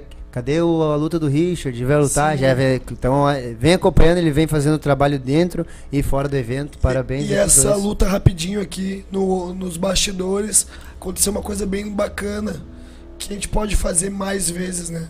Até pra fechamento de luta antes da pesagem. O Diego me mandou mensagem dizendo que o Nicolas tava com dificuldade de tirar peso, ele já faz aquele peso. E aí ele falou, meu, vê como é que tá o predador lá, porque o cara é grande. Numa dessa ele tiver com alguma dificuldade, vamos tirar Combina. guri do perrengue. Claro que seria uma vantagem pra ele, mas também tiraria o outro do perrengue. É, sim. Mandei mensagem pro Barbieri, eles foram conferir. Dani, vamos ter que tirar mais tantos quilos. Vamos parar aqui então os dois. E paramos de sofrer. Vai ser uma luta justa do que dois atletas que fazem o peso. E o tempo tá ruim, tá todo mundo com problema de peso. Fechou. Ah, então tá, 65 o peso. Fechou para os dois? Fechou. Acordamos para ninguém sofrer. Não machuca o bolso de ninguém, não machuca o atleta, o corpo dele. A categoria ficou boa pros dois Sei. né? E uma segunda coisa é que o Nicolas estava muito feliz ontem no evento, vi que ele tava. E eu sabia que eu tinha que falar alguma coisa pra ele. Em off, o Diego Ávila me comentou que nessas últimas semanas pré-luta, ele descobriu que vai ser pai. Bah. E parabéns, Nicolas, aí. A, a, a menina, acabei esquecendo o nome, ela lutou com a, com a Suza, pra esposa dele. Parabéns pra vocês aí, o casal, né? Vão ser papais. Felicidades, né? Deve ser uma surpresa, é um casal novo. Mas parabéns pela vitória, parabéns pelo nenê. Vai ser bem-vindo. E é isso, né? É, Teve um atleta que saiu do card porque descobriu que ia ser pai. E aí se atrapalhou com organização de trabalho, cabeça. Sim. E aí no fim teve um. e ele- esse menino conseguiu continuar. Top. Parabéns aí, Nicolas, então, aí, pelo E que. ele mandou aqui que foi um down de mão e um nocaute também, uma sequência de mão. Então, parabéns aos dois atletas aí pelo, pela performance ontem e tudo que entregaram no ringue aí. Muito foda essa luta aí. Show de bola. Também teve ah, Pietro Bonato versus John Gomes. Ah, foi a luta de número 15, foi a primeira semifinal do 67. Ah, o Pietro aí saiu com a vitória. É, foi uma luta aí que tava todo mundo curioso, né? Pra... Foi uma luta bem movimentada também nas redes sociais. Ah, e aconteceu, o Pietro saiu vencedor. É, essa luta aí eu tive que sair da transmissão ali, que a gente fui lá ajudar o Max lá no corner pra ajudar o John. Uma luta onde que vem de encontro o que que a gente tava falando agora rapidinho sobre a- o peso, né? Como caiu a luta, né, que é substituindo ninguém mais, ninguém menos do que o Lobão, né? Achar um atleta assim meio que de última hora pra bater os 67 quilos. Aí vai lá, o cara tá em off, mas ele tá com 78 ou tá com 80. mas ele luta no 67. O John ele já vem fazendo esse trabalho também de, de manter o, o peso, tanto que a primeira luta dele foi no 75, aí acho que ele fez o resto 71, manter no 75, é o peso que ele bateu pra luta, e assim foi. Olha a Então, importância aí de manter sim, o peso, manter ó. o peso Teve a saudável. oportunidade de lutar o Teve oportunidade, o Max já, ó, aqui tá preparado, tá no peso, já tá, não parou de treinar, sempre ajudou, ajudando o Felipe na preparação, tá treinando sempre com o Andrew lá, né? Então tá sempre em movimentação, tá em constância e o peso adequado, deu oportunidade para ele estar lutando no GP, bora pra cima. Se desafiou aí, né? Como ele, ele, ele mesmo brinca aí, o, é os guri do- dos 40, que ele É tá tio- quase, os tio- tiozão, os tiozão do Muay Thai. é os tiozão e do a Muay frase Thai. do, E- do Emerson, né? Não, não foi uma derrota, né? Mano, abriu as portas, na verdade. Com certeza, Pra ele, ele vem aí de seis lutas e seis vitórias, o John, ele começou há pouco também, começou aí, né? Ó, o, Alan, o Alan Brum tá querendo treta, ó. Ele falou: fala um pouco sobre a luta do Zeca, que subiu com 4 quilos acima do peso. É, volta um pouquinho a live aí que a gente É, já falou. já falou da luta, foi explicado, então É, de repente dá um tá confere chegando lá. agora, mas o resenha não passa pano pra ninguém aqui, nem, nem pro evento. É, exatamente. E, a- e essa luta aí, o John então já estava preparado, manteve o shape, manteve ali constância nos treinos e, e foi uma guerra, né? O moleque aí, o Pietro, vem fazendo um bom trabalho, né? Jantai aí, tanto com a Nicole quanto o Pietro, todo mundo da, da, da Jantai vem mostrando ah, serviço no The Contenders, no Open Iron, no Canoas Box Stadium. E o Pietro aí é uma promessa, né? Pra quem sabe aí um Attack Fight logo mais, né? Sem dúvidas vai estar pronto pra fazer. E cara, foi uma guerra de O que, que gigante. tu achou da luta? Eu, eu achei, Porque, assim, eu não sabia, na minha cabeça, eu, eu treino com o John, o John é alto, né? Sim. Eu vejo o Pietro de vez em quando nos eventos, sei que também é alto, mas no- na hora que fizeram a encarada, eu pensei, pô, o cara é maior que o John ainda, velho. Conseguiu ser maior de altura que o John, e tem 17 anos, moleque. Muito bom. Eu vi o, o Pietro no The Contenders, em alguma das edições ali, e não tinha me chamado muita atenção. E muita gente me falou antes dessa luta, bah, o Pietro é o favorito para esse GP. Baseado nos resultados, nas lutas, mas eu não tinha enxergado o Pietro ainda. Assim, o que as pessoas enxergam, só o que eu tinha visto lá atrás. E aí ele fez uma luta recente que ele atropelou um cara lá no, pro interior. E, cara, eu vi essa luta sentado ali, vi toda a luta. ah, acho que o Pietro tem uma longa caminhada, né? Ele é um guri muito disposição, um guri que tem um futuro brilhante, Esforçado. esforçado, assim como a, a Nicole, que veio de lá, bandeira, né? Que também tinha uma postura à moda louca, mas que Com o tempo. a, a vitalidade, a força, a disposição, a confiança fez ela chegar onde ela tá. Então ela tá melhorando o jogo em cima daquilo que ela tinha. Sim. Eu acho que ele tá chegando nesse nível dela. Tipo, ele para mim ainda é um lutador, vendo ele a luta toda, um lutador muito volumoso. 17 anos, forte, uma vitalidade, uma confiança. O Gia tem uma lavagem, faz uma lavagem cerebral, essa gurizada, que eles têm uma confiança lá no céu, lá no, no teto. Então, assim, pra mim ganhou, sem dúvida nenhuma, na minha opinião. Apesar do volume, o que ele conseguiu implantar ali, ele não perdeu o ritmo. Nem um momento. Ele teve uma estacionada, mas ele fez muita coisa. E o pouco contundente que o John fez não foi suficiente para poder vencer aquele volume junto com a força, porque tinha muita força. Sim. Ele não parava. Então, pra mim, pra mim, essa luta foi muito clara. Mas, mesmo assim, espero um Pietro na final muito melhorado, muito mais maduro, menos volumoso.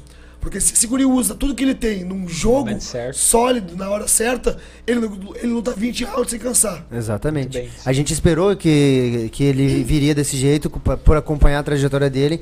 Então o John já também já estava com a cabeça pronta, mais do que ligado que ele viria com essas explosões desse volume. Vamos absorver isso aí, porque ele é ser humano, ele vai dar ela cansado. Claro. Então, a gente achou que também que foi no detalhe, olhando ali de cima, e como corner já é mais difícil pontuar ainda, né? Porque tu tá só numa Sim. visão. Então, eu, eu falava, era uma das coisas que eu falava pro John, John, eu preciso de 10 segundos de explosão que nem ele tem, pra te mostrar que tu tá aqui também. Porque isso, no final, ele pode se equivala. Vai, vai começar a valer mais. Sim. E o Pietro acabava chutando e grampeando. Então, o John ainda tomou. Mas foi uma luta muito parelha. Eu, eu assisti essa luta do lado do meu aluno que tava na panela. Uhum. E, eu tava, eu tava dizendo, meu, esse guri é um animal na, na disposição. Uhum.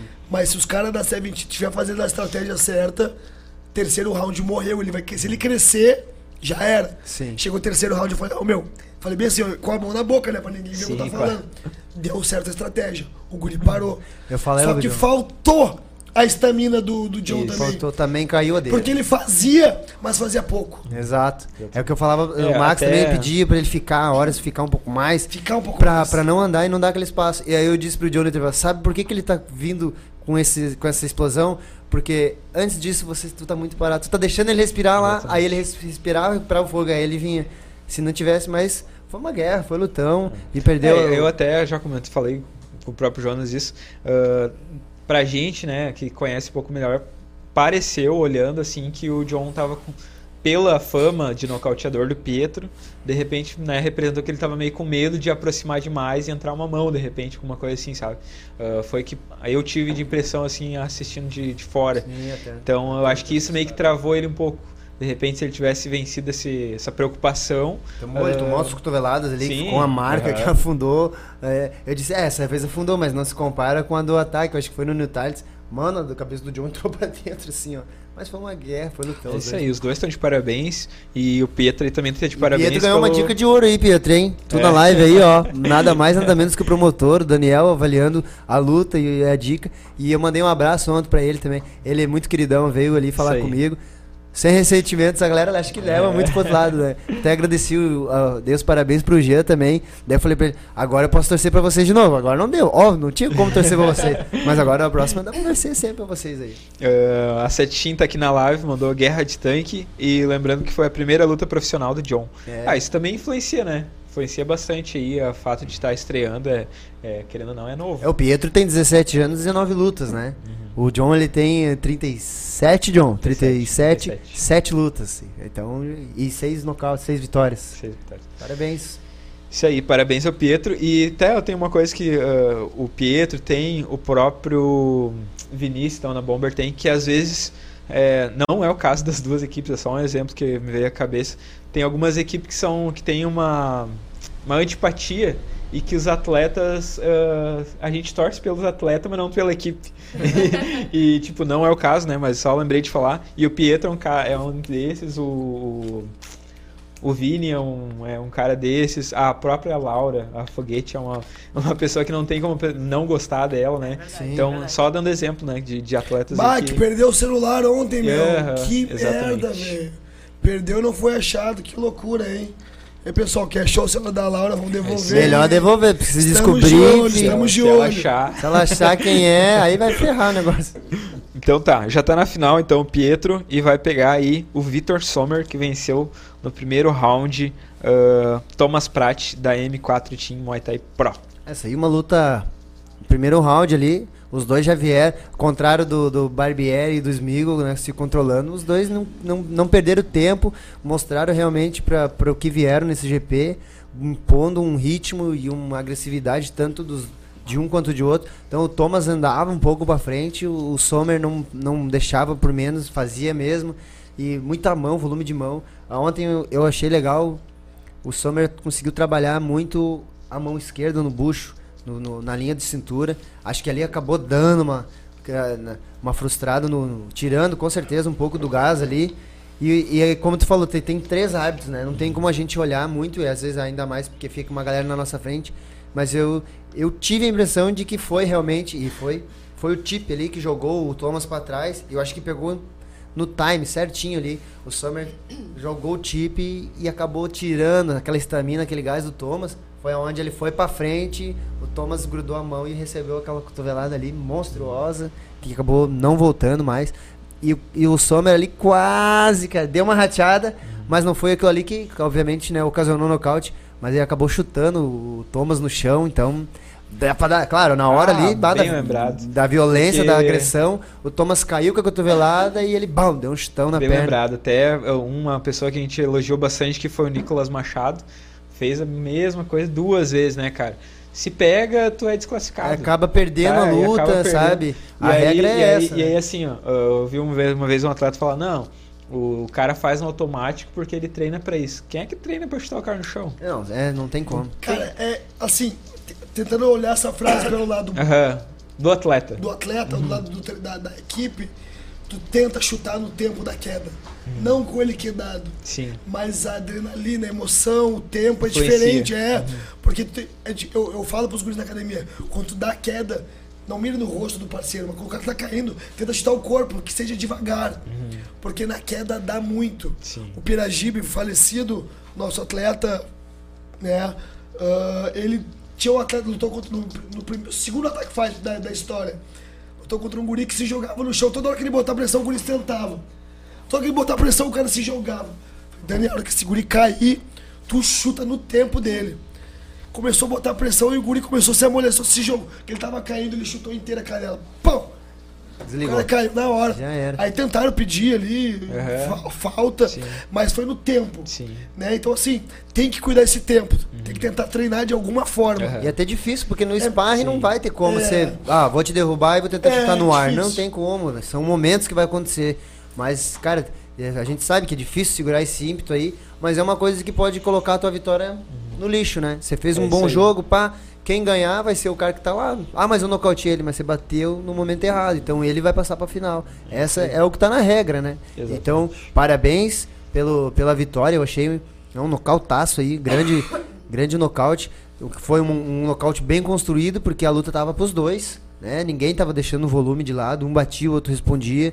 Aí teve a melhor opção ali, a melhor opção não, teve o melhor momento o, o Vitor, onde encaixou aquele tip ali que deu a, a estamina lá embaixo, e aí foi pra frente, ele finalizou com aquele cotovelo lindo ali. Show de bola. E ah, a galera do Podpah pegou o momento exato. Então tá lá no, no Instagram deles, tem lá, ah, acho que é a última postagem, É. que é o, o momento exato do cotovelo do. do É, a hora que ele acerta o pegando. chute, o Thomas já tá até dormindo já. Nem, não, então não foi o chute que ocasionou no nocaute. não, foi o. Foi o Ele já caiu já caiu desacordado. desacordado, É. já. Aí o chute entrou depois, mas.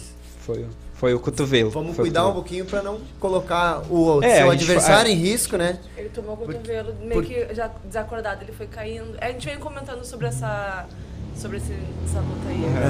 É, até ah, o Delton colocou aqui, o, o Sommer chutou o meu pé nesse lance. Tá, tá no vídeo.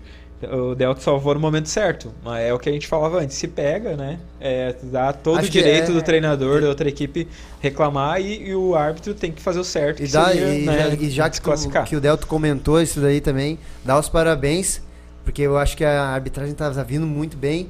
Acho que não se. Ele, nesse evento, não, não lembro, mas acho que foi em outro também, ele salvou o atleta, Uhum. porque foi no time. Ele assim. se jogou ali. O cara foi pra bater, ele pulou no- na frente na hora, e ele acabou tomando o golpe. E ontem quem tomou o golpe acho que foi o Frigo. Sim. Que ele deu uma mancada, acho que o cara deu um low kick nele, mas ele foi num time também. O Frigo botou a perna na frente na hora de chutar. Uhum. E momentos que o cara tá no meio da corda, que teve bastante também. A galera tentou, os juiz pulavam na frente ali. Então a É arbitragem. uma profissão aí tá- muito difícil, hein? É, é difícil. Aí o central é foda, velho. Sim. Luta 17, teve Paulo Souza eh, fazendo 7-1 quilos profissional contra Hamilton Coelho da Black Bull. Foi nocaute no primeiro round também. Tá. Tá. Lindo demais, cara. Eu não conheci o Hamilton, quer dizer, de, de lutar. Daí, tanto quando começaram a, a falar de, de nocaute de atleta eh, destaque, eu falei, vamos ver como é que é o, o regulamento do Daniel. Mas, pra mim, foi um destaque por conta dele já estar parado, né? Obviamente, a gente sempre dá pra quem já tá vindo, quem tá fazendo a sua estreia, obviamente, no Muay Thai. E o Emer falou, ele já é macaco velho, com certeza ele tem experiência.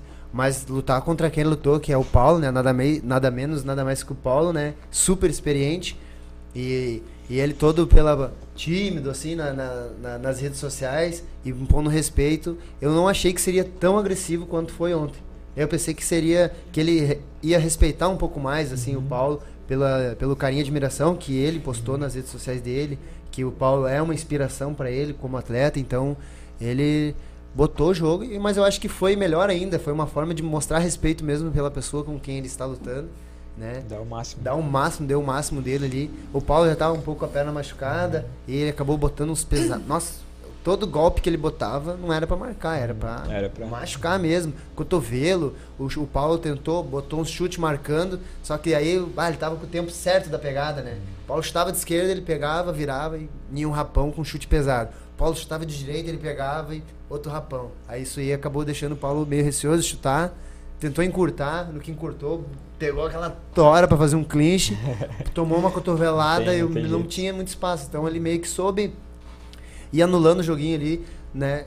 do, do, do jogo do Paulo em todas as brechas ali e acabou levando o nocaute aí no, com chute na perna. É isso aí. Não conseguiu voltar. Até Terrível, brinquei depois, eh, no final lá, o Paulo passou por mim e me xingou por alguma coisa lá. Tipo, Ah, tu tava na frente, eu tava É, trabalhando eu falei com a assim, caixa. "Ah, para que eu vou te chutar, eu vou te dar um chute na perna. Eu Ah. Daí ele falou assim: ah, vai ser o chute mais fraco que eu vou ganhar hoje. Vai ser só mais um, esse é o mais fraco ainda. Porque, né? De aguentar ali, Rapidamente aqui falando Claro. do- dos bastidores também, a Milton foi outro atleta que não bateu peso. Uhum. né, como eu falei aqui. Ah, sim. ficou acordado a bolsa ali, eles fizeram mesh. A luta começou no 0 a 0 né?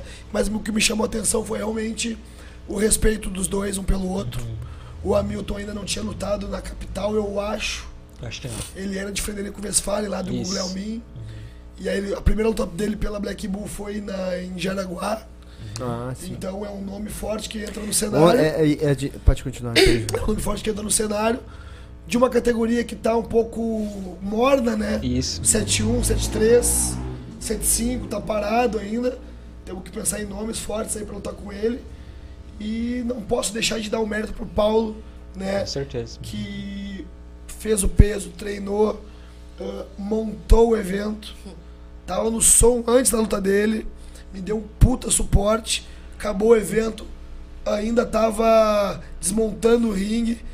Era uma, duas da manhã ele me mandou foto da galera des- des- Descarregando. descarregando o caminhão e ainda não tô falando isso de uma forma positiva, mas ainda deixou sequelas no Hamilton, né? Segundo É, o Hamilton tava um mancando. nari- Um, nariz quebrado e um pé quebrado. Quebrando ali. Aí, ó. É, eu vi a hora que o Hamilton foi cumprimentar ele, ele foi já mancando já. Isso aí foi, Então, foi. assim, parabéns pro Paulo. Luta Aproveitar e duríssima. estender esse parabéns pro Paulo, pra toda a equipe da Greco lá que montou o nosso evento num tempo O bom. Barbieri e a, e a Peppa, os dois lutaram também, além do Paulo. Estavam lá montando. lá. Montaram o ringue um dia antes. Depois estavam lá desmontando. Nossa, Ah, os caras são- são, são sensacional. sensacionais. É, e dois nomes de peso. Então quando lançaram a luta também, eu pensei, bah, vai ser uma guerra esses dois aí. E também não deixaram por menos, né? Mostraram tudo que tinha. Luta 18, 76 quilos. Nicole Farias, da DK1, contra Andresa Quinteiro, da Rastai. A Nicole foi a vencedora. Quer falar um pouco dessa luta, Dani? Tu que tava no corner. Pode ser, pode ser, cara. Uma luta muito equilibrada. Muito equilibrada. Ah, eu tava tentando ser o mais racional possível. Depois da luta da Maria e da Kim, que eu perdi ali as estribeiras ali, né? Que tava muito briga das duas, briga dos corners, entre aspas, briga das torcidas, tava lindo de ver. Ah, eu tentei me ser mais racional. E, e aí no fim as gurias fizeram um lutão muito no detalhe, né? Ah, a Nick saiu vencedora. Eu tava apontando ali aonde ela tava perdendo, tava quase deixando a Quinteiro virar, né? Só que pra mim o que destoou de to, tudo que elas fizeram, apesar da, da Amanda. Amanda?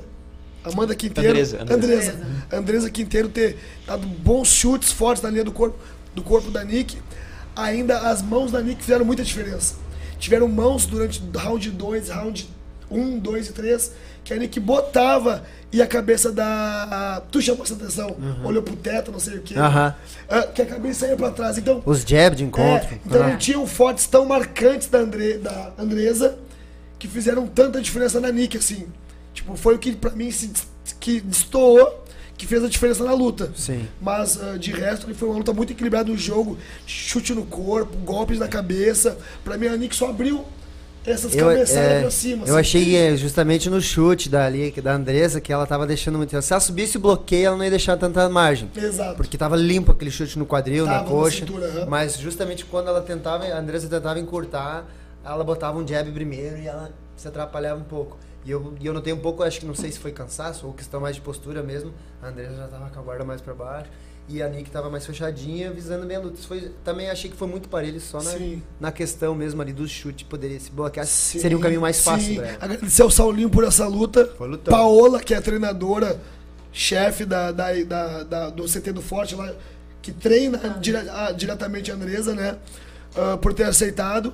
A Nick vem num processo de perda de peso há muito tempo e vem baixando luta a luta. Inclusive, ela tem três lutas, ela lutou todas as lutas com adversárias bem acima do peso dela, mesmo ela estando pesadinha. Agora nós fechamos, numa- ela saiu da. lutou na casa dos 90, lutou na casa dos 80. caímos na casa dos 70. Aí o, o Saulinho mandou a Andresa lá, a Paula mandaram na 75 pra baixo. E a Nick não conseguiria fazer o 75. Ficou na 76. E aí o Saulinho aceitou, beleza, vamos fechar assim. Deu peso, deu tudo certo. Achei que a luta foi bem parelha, nada. Não, foi lutão. Achei uma grande luta. Foi no, no detalhe aquela ali. Foi no Aproveitando que estamos falando dela, então, a Rastai Muay Thai é uma equipe com mais de 10 anos de experiência que atende desde o aluno iniciante at- até atletas de competição. Independente de qual for o objetivo, eh, eles estão prontos para receber todos vocês aí com treinos dinâmicos e de qualidade. Contam com dois CTs na Zona Norte de Porto Alegre, com estrutura completa para treinar Muay Thai.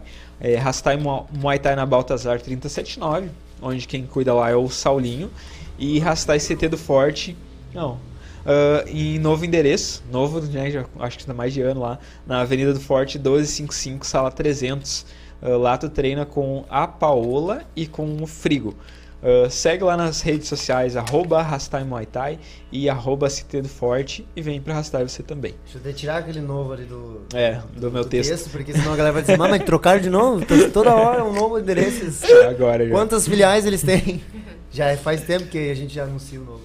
Fechou aí? Fechou? Aproveitar e falar de mais um parceiro, apoiador aí, patrocinador do The Container, a GAN, Associação Gaúcha de Artes Marciais, né? Representada pelo meu parceiro desse evento, Márcio Miranda. Agradecer ao Márcio aí e a GAN pelo apoio, suporte, né? Por ter topado esse desafio em Porto Alegre comigo. Agradecer pela parceria aí, Márcio e a GAN, né? E por toda, toda a dedicação e empenho no dia do evento lá também. Muito obrigado. Ah, luta 19, Diego Fermino, Kings Muay Thai versus Patrick Silva, Jaraguá Thai Boxing. Essa luta é uma luta que eu não consegui olhar e não prestei muita atenção. ah, jura, né? Não, essa luta aí eu fiquei de olho pelos dois atletas aí. É, como eu falei na live, Diego Firmino, um atleta que a gente já lutou duas vezes, um atleta duríssimo. E as duas vezes que eu lutei com ele, a gente saiu bem machucado, assim. Eu saí bem dolorido durante as lutas. Então, o Patrick, a gente, eu falei na live também, comentei com o Emerson lá. Conheci o trabalho dele a partir do Serra Thai, onde ele disputou o GP lá com os moleques. Então começou a lutar lá, lutou com o Igor no Attack Fight, também mostrou uma guerra. E vem fazendo um jogo super sólido. Como a equipe a gente já conhece, né? A equipe do Bader, eles gostam de trabalhar muito Fimeu. Um jogo de, de pontuar bastante. Também são uma equipe muito técnica, mas não deixa de ser uma equipe agressiva, sabem jogar e quando eles estão perdendo eles vão pra frente, eles sabem posturar bem, que foi o caso da luta ali. O Diego Firmino começou impondo um ritmo muito forte, aquele ritmo que a gente já imaginava, chutando muito alto. As mãos pesadíssimas ali, machucou bastante a perna do Patrick. O Patrick conseguiu dar aquela segurada na perna e, e sempre respondendo, sempre respondendo. Eu acredito que o Patrick começou a crescer ali durante o terceiro, quarto, quinto. E quando foi pro clinch, o Patrick mostrou que também estava presente, não deixou, é, apesar do, do Firmino ali estar fisicamente mais forte e ser um cara mais forte já, né? Tem uma caixa torácica assim. O cara é pedreiro e ele usa isso na luta. Então ele faz força mesmo aí. E o Patrick não deixou por menos, conseguiu absorver bem ali o clinch dele. Até foi interessante nessa luta que o árbitro falou sobre a joelhada de baixo, né? É, na verdade, ah, ah, ele foi advertido ali que tava dando uma joelhada na, na- Como é que fala? De cima pra baixo. De cima pra baixo. Mas Só que acabou pegando na mirando- coxa. Só que ele tava mirando na coxa, né? Até a gente comentou na hora. ah, E teve um evento, mas eu não lembro agora qual que era, que o pessoal comentou no chat que não valia joelhada na coxa. E aí a gente, não, na coxa vale, não vale. O árbitro ele vai advertir, e isso às vezes a galera que tá em casa acompanhando acha que ele tá falando que não tá valendo quando pega na coxa. Não, ele tá só, né, chamando a pra que atenção não- para que não suba na genital. Então tem que dar uma cuidado. E ele foi o caso. Então ele deu aquela chamada, mas estava pegando na coxa. E o Patrick conseguiu levar bem a luta no clinch, conseguiu suportar a pressão do Firmino. Pra mim, o Firmino apenas deu uma cansada. E foi a questão das mãos. Acho que ele bateu muito na guarda, depois ali mais no final, no quarto, no quinto. E o Patrick foi mais contundente, foi mais eficiente. Acertou os chutes, acertou a, a coxa e foi parelho no clinch. Conseguiu inverter bem a questão do clinch. quer falar alguma coisa ou podemos Chegou ir pra a ver próxima? Não, só vi um pedaço, não consegui ver tudo, tava já pro- pro- próximo da minha, dos meus próximos atletas ali. Aham. Só dizer que o Firmino aí, de Casa Nova, né? Um treinador diferente, pre- estreando no circuito. Eu queria muito que ele lutasse. Voltando depois de Eu bastante não tempo podia, pelo meu cronograma, eu não podia botar ele pelo título dele. né, mas eu ele queria muito, eu queria muito. Então, agradecer ao Firmino, as mais de 50 pessoas que ele levou lá da Kings, Muay Thai, parabéns aí a Kings. Uh, acho que é o tempo dele se acertar o jogo com a equipe nova, com o treinador novo, com esse time forte. Vi que tava com apoio forte, patrocínio, torcida. Uh, um atleta só tende a crescer e Com melhorar certeza. mais, né? E agradecer ao pessoal de Jaraguá por ter se disponibilizado a vir, né? Se propondo a vir, eh, oferecendo essa guerra. Foi um lutão, né? E parabéns aí, mais uma vez, aos dois atletas. Show de bola. E agora eu vou falar então da disputa de cinturão de 51 quilos, né? Que foi a luta de número 20. Pedro Bittencourt, da Pride Team, versus Gabriel Rayovac. Essa luta aí foi presenteada aí pelo, pelo Daniel, né? Lá no Instagram do Resenha Muay Thai. Então, se quer assistir, ah, cara, chegou a dar 350 pessoas Caraca. na hora assistindo. E, ah, e ah, hoje já tá em mil, acho, visualizações. Porque eu não consegui botar na hora lá por causa da internet, né? Que não tinha internet, daí ficou carregando, carregando. Acho que ela foi pro ar, era meia-noite, uma da manhã. Sim. Porque daí eu cheguei em casa e carregou. Perdeu o boom. É, perdeu o boom. Mas mesmo assim, já tá com quase mil, se eu não me engano. Bom, depois eu olho pra gente não perder o, o fio da meada aqui. Quer falar dessa aí? Essa foi apontada como uma das melhores do evento, né? Cara, assim, ó. Bem sincero, assim, é que é, que é, é a luta de maior destaque. Aham. Os atletas, na teoria, mais fortes, mais experientes, pelo estão disputando o título, né? Sim. Então poderia dizer antecipadamente que essa foi a luta. melhor luta do evento. Né? Poderia dar de cara aqui o prêmio. Né? Mas enfim. ah, foi um. Pra mim, na minha opinião pessoal, sem dúvida a melhor luta. Muito equilibrada. Assim, nível, força. Né? Ah, as torcidas estavam. Nossa, enlouquecidas também chamo a atenção e parabenizo pelas torcidas também ter se comportado de uma forma geral e as duas que normalmente no o pessoal altera os ânimos numa luta muito aguerrida. O pessoal só torceu, não foi torcer de encontro ao outro. Parabéns às torcidas da Pride, da Una Bomber. Ah, cara, pra mim a luta foi foda demais. Foi sinistra. Sentei meu banquinho com o cinturão pra dar pro, pro, pro campeão. Vi a luta sentado, concentrado, sem torcida. Ah, e, cara, vi um Pedrinho muito forte, muito sólido. No início da luta ele se perdeu um pouco. O Rayovac, cara, meu Deus. Foi o que eu disse aqui quando eu disse dessa luta. Meu Deus. Que luta que vai ser. E, cara, foi o lutão que o Rayovac prometeu. O Pedrinho também prometeu que ia pra guerra se precisasse e foi pra guerra.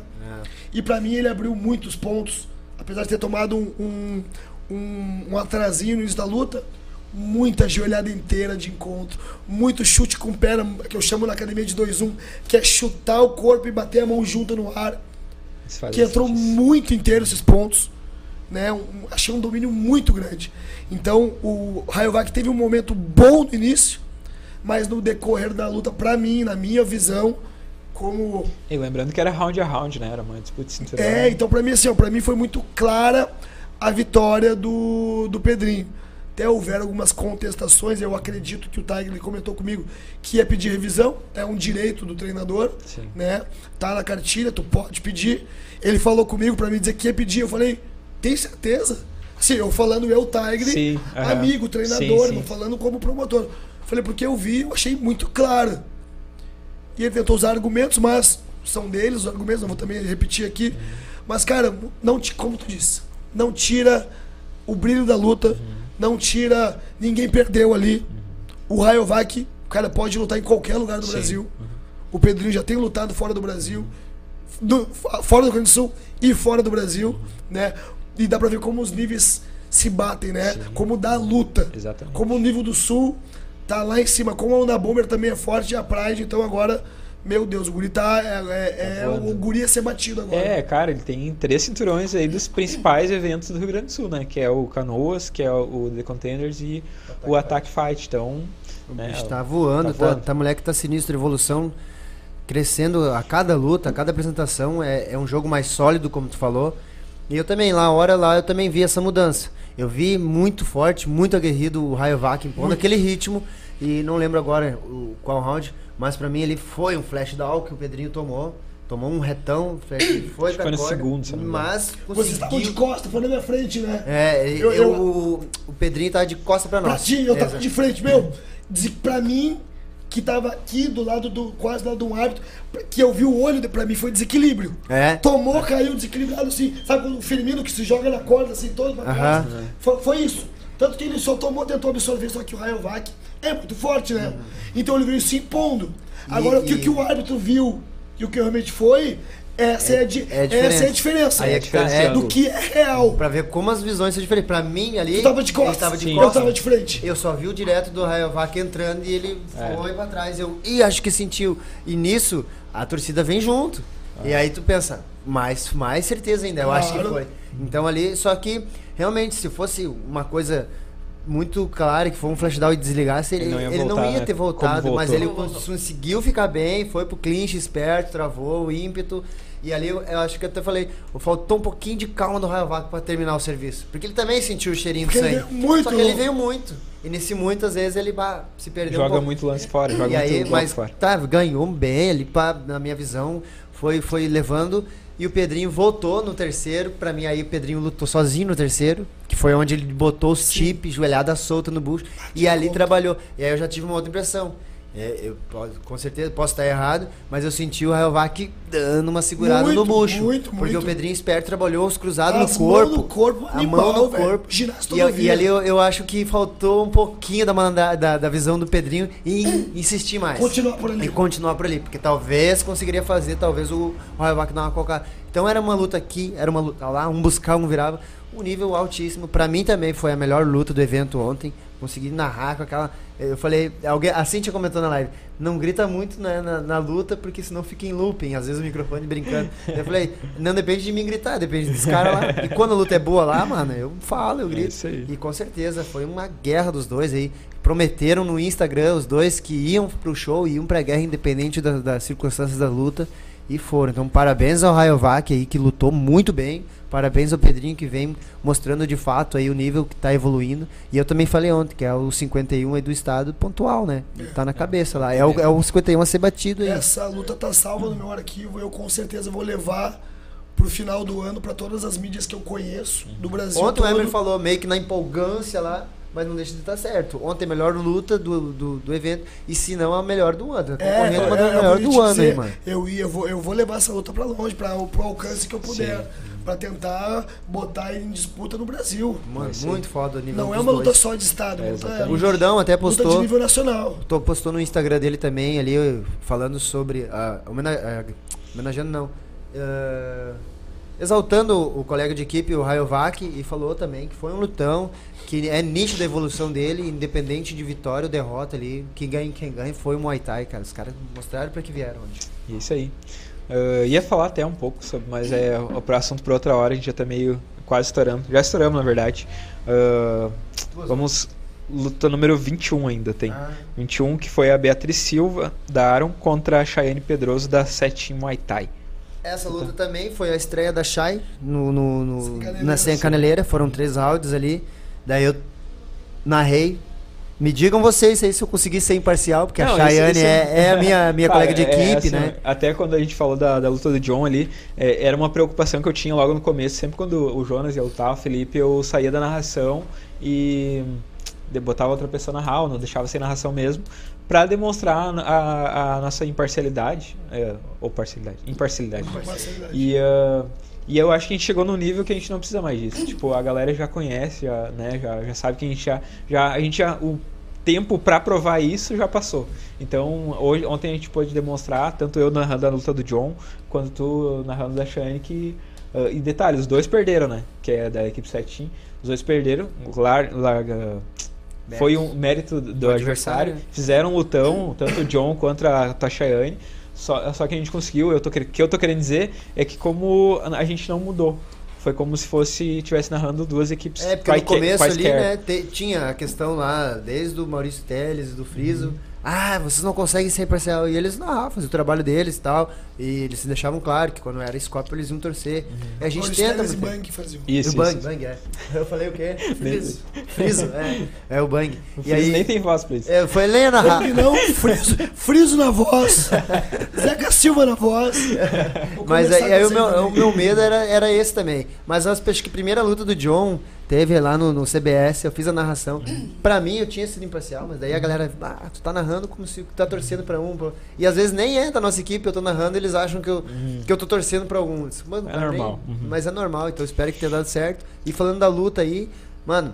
As duas muito forte. A gente. Eu, quando ah, vi o cartaz, eu falei, acho que vai ser uma das lutas mais difíceis que a Shai vai enfrentar Sim. até agora, por se tratar da Aaron. Nada mais, nada menos do que a Aaron. E as minas vem mostrando o trabalho também.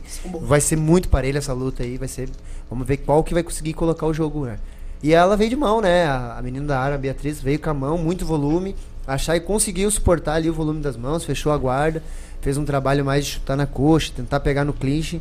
Mas a adversária dela tava muito forte ali. Acho que deu uma, uma parada ali um pouco no ímpeto da Shai. E tá com ritmo maior, né? Tá a com né? exato, tá é. lutando que nem mês a Eu, mês. eu até brinquei na live. eu sei, as duas têm a vantagem que ela tem a irmã gêmea, tu não sabe qual que tá lutando. Pode ser uma, pode ser a mesma. com uma, vai com a outra. Vai com a outra, então tem essa aí, né? Não, mas, Mas bem demais. E a- Sim, o sim, chute é, tava tá pesado ali também. A, a hora a Bia acertou um chute no tempo que a Shai pisou no chão ali. Eu tive a impressão de que a Shai tinha sentido, deu uma mancada. E a Bia também, eu acho que teve a mesma impressão, veio pra frente. Mas foi parelha a luta, três rounds. Parabéns pra Shai aí como colega de equipe, se desafiando. A gente sabe, né, do dia a dia delas ali, se preparando. E a gente sabe dessa tirar a caneleira e não. É uma tensão que às vezes a gente cria que é maior do que realmente é. E essa luta aí, até chegar lá, é o pior. Então, parabéns a Chayane aí. Uma menina muito nova, tem 15 anos aí. Foi, acho que foi a primeira derrota dela. Então também estava invicta.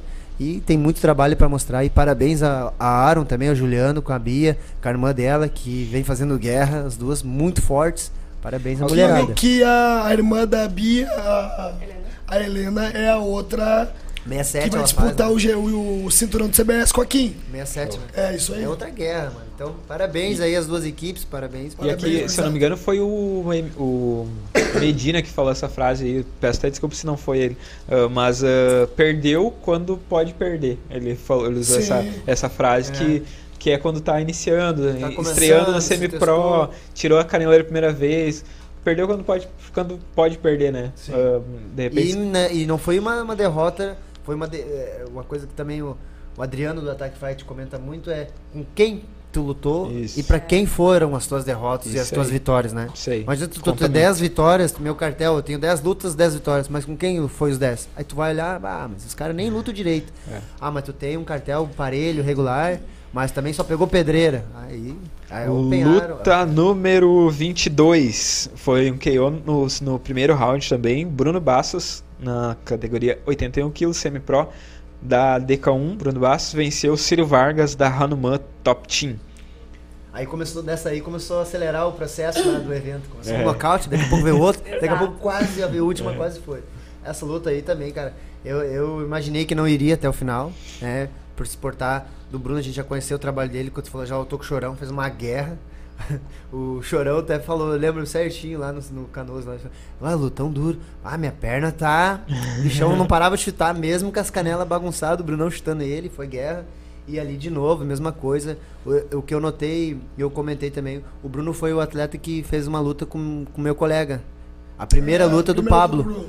Do Pablo foi a primeira luta do Bruno. Foi a primeira dele. E o físico dele, cara, a gente comenta sempre que foi incomparável lá da primeira. Nossa senhora, como mudou. E é um, e é, é um peso, uma categoria difícil de manter um shape aparente, né? Ou geralmente o cara ele é grandão e é, não é todo fibradão. E o Bruno conseguiu manter um shape forte. Seu adversário, o Ciro, ali também, muito forte. E a- o Bruno acabou achando a- o time perfeito da, da mão, né? Sim. Porque botou a mão, o cara não voltou. Tirou, eu acho que foi, eu falei na live, foi aquela mão que tirou não só o ar, mas tirou a alma do cara. Porque ele voltou, buscou respirar, mas passou os 10 segundos e não tinha o ar Sim. ainda. Então, parabéns pro Bruno, parabéns pelo trabalho que ele vem fazendo. E deu uma lavada, ontem eu falei na live, deu uma lavada na derrota, tirou, agora É, limpou. o Bruno tava numa aí. sequência de derrota aí e a gente tava tentando encontrar o erro, o que tava acontecendo. E acho que é o maior problema de todos os atletas, né?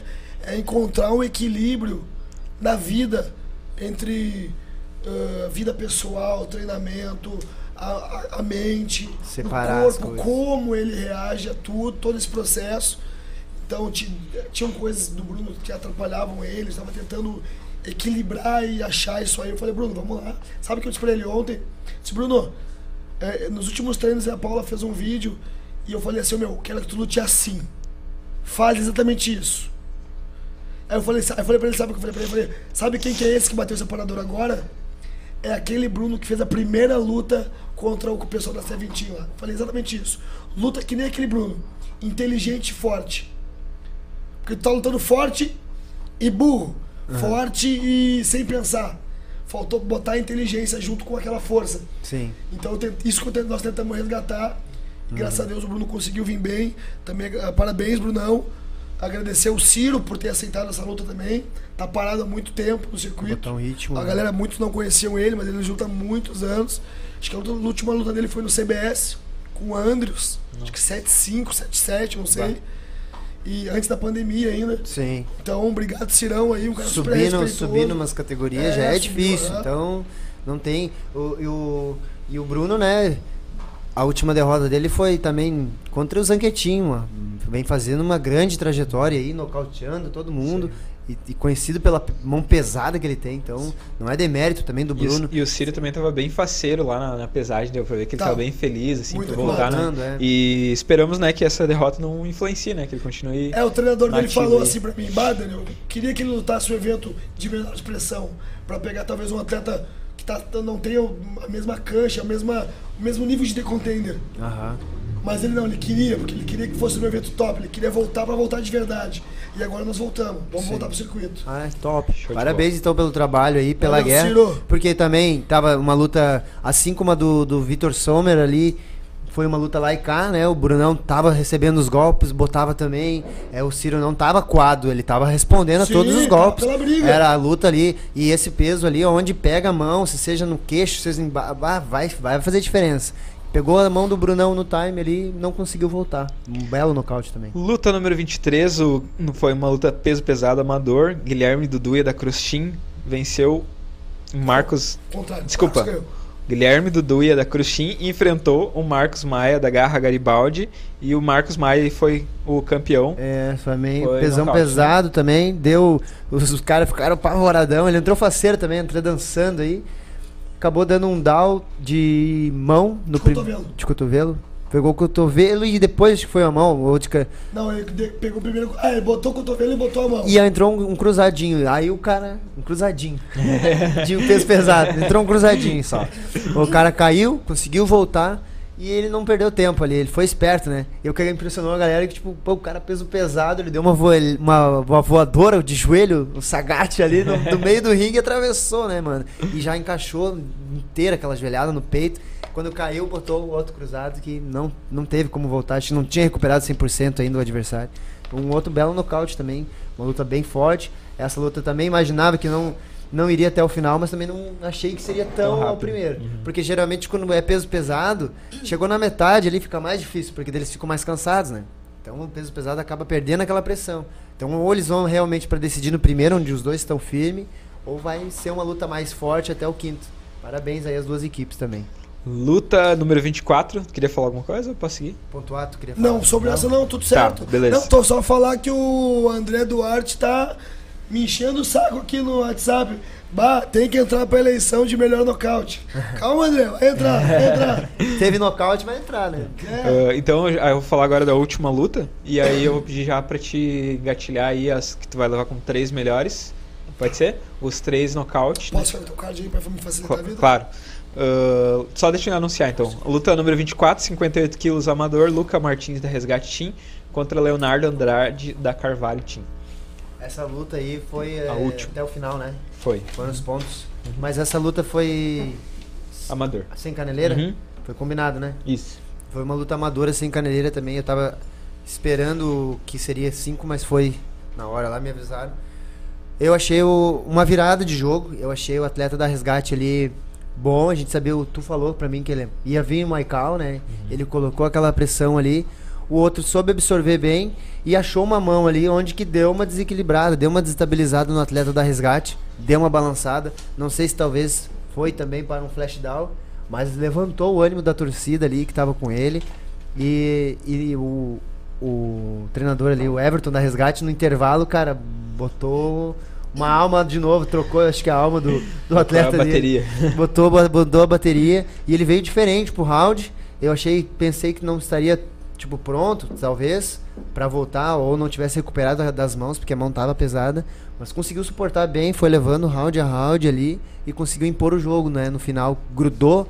Daí como era a luta de três rounds ali, no segundo round ele conseguiu ir bem, impondo o jogo. No terceiro ele abafou mais ainda, onde o adversário cansou. Levou bem ali. Parabéns para resgate aí, que veio fazendo. Teve esses dois atletas, né? Uhum. Teve o Sommer. Isso. E esse o Sauro com duas vitórias ontem aí. Tem um finalista do GP, 67 quilos.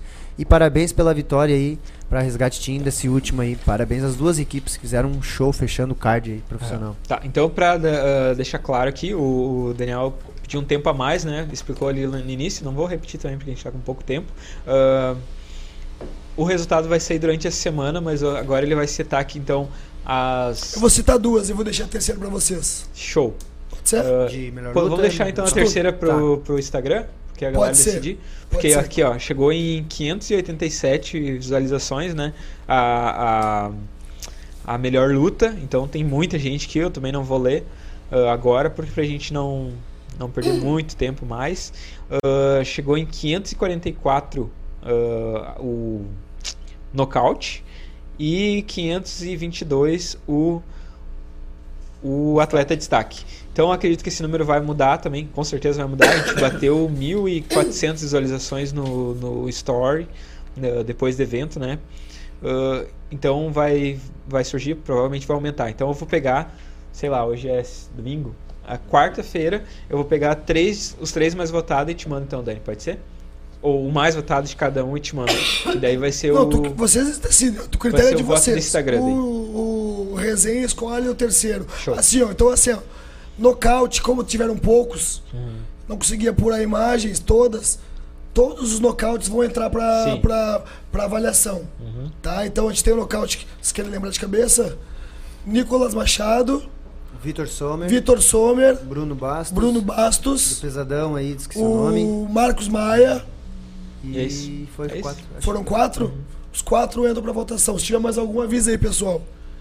Uh, sobre a melhor luta. Boto pra. Vou, vou, vou, escolher Kim e Maria Paula para essa disputa. Cara, vou tomar a liberdade de tirar dessa decisão que seria até injusto com as outras lutas que é a maior luta, é o destaque do cinturão. Pedrinho e Rayovac é outro nível, né? Já estão. Pedrinho voltou campeão mundial agora na Tailândia, então assim, não seria justo com os atletas demais atletas. E já tiveram todo o, o, o status e holofotes que mereciam, né? Então eles não vão entrar para mim nessa disputa, ganhariam de cara. Tá. Então, voto nessa luta de da Maria Paula e da Kim Maciel como melhor luta e votaria em. É foda que é falar um round, né? Mas o Vitor Sommer e o Thomas Pratt foi um round monstruoso eles se pegando, velho. Mas vou numa aqui, foi parelha, de dois guri, nova geração. Luta 9, Daniel Schreber, Falcons e Alain Almeida da Rastai Muay Thai. E o terceiro eu deixo pro resenha. Universal. Então tá, uh, decidi, decidi aqui melhor. Uh, a terceira luta fica por nossa conta, então. Fica por conta de vocês. Eu vou pegar então as três mais amanhã. Uh, vai dar, ter dado as 24 horas o próximo. E daí eu vou abrir uma votação com três. com as três mais votadas. E a que ganhar eu mando pro Daniel. Acho que fica justo, né? Sim. Daí a, a gente também valoriza ligados, a participação exatamente. aí do, do, do, público. Fiquem ligados nos, no, Beleza? nos stories aí. Tem mais o atleta destaque, Sim. né? Sim. Atleta de destaque também, mesma forma. Os três mais votados. Na verdade, as três categorias a gente vai fazer assim: as três mais votadas eu pego amanhã, jogo no Instagram de novo. E aí o mais votado de todos eu mando pro, pro Daniel. Top. Atleta destaque do evento, então.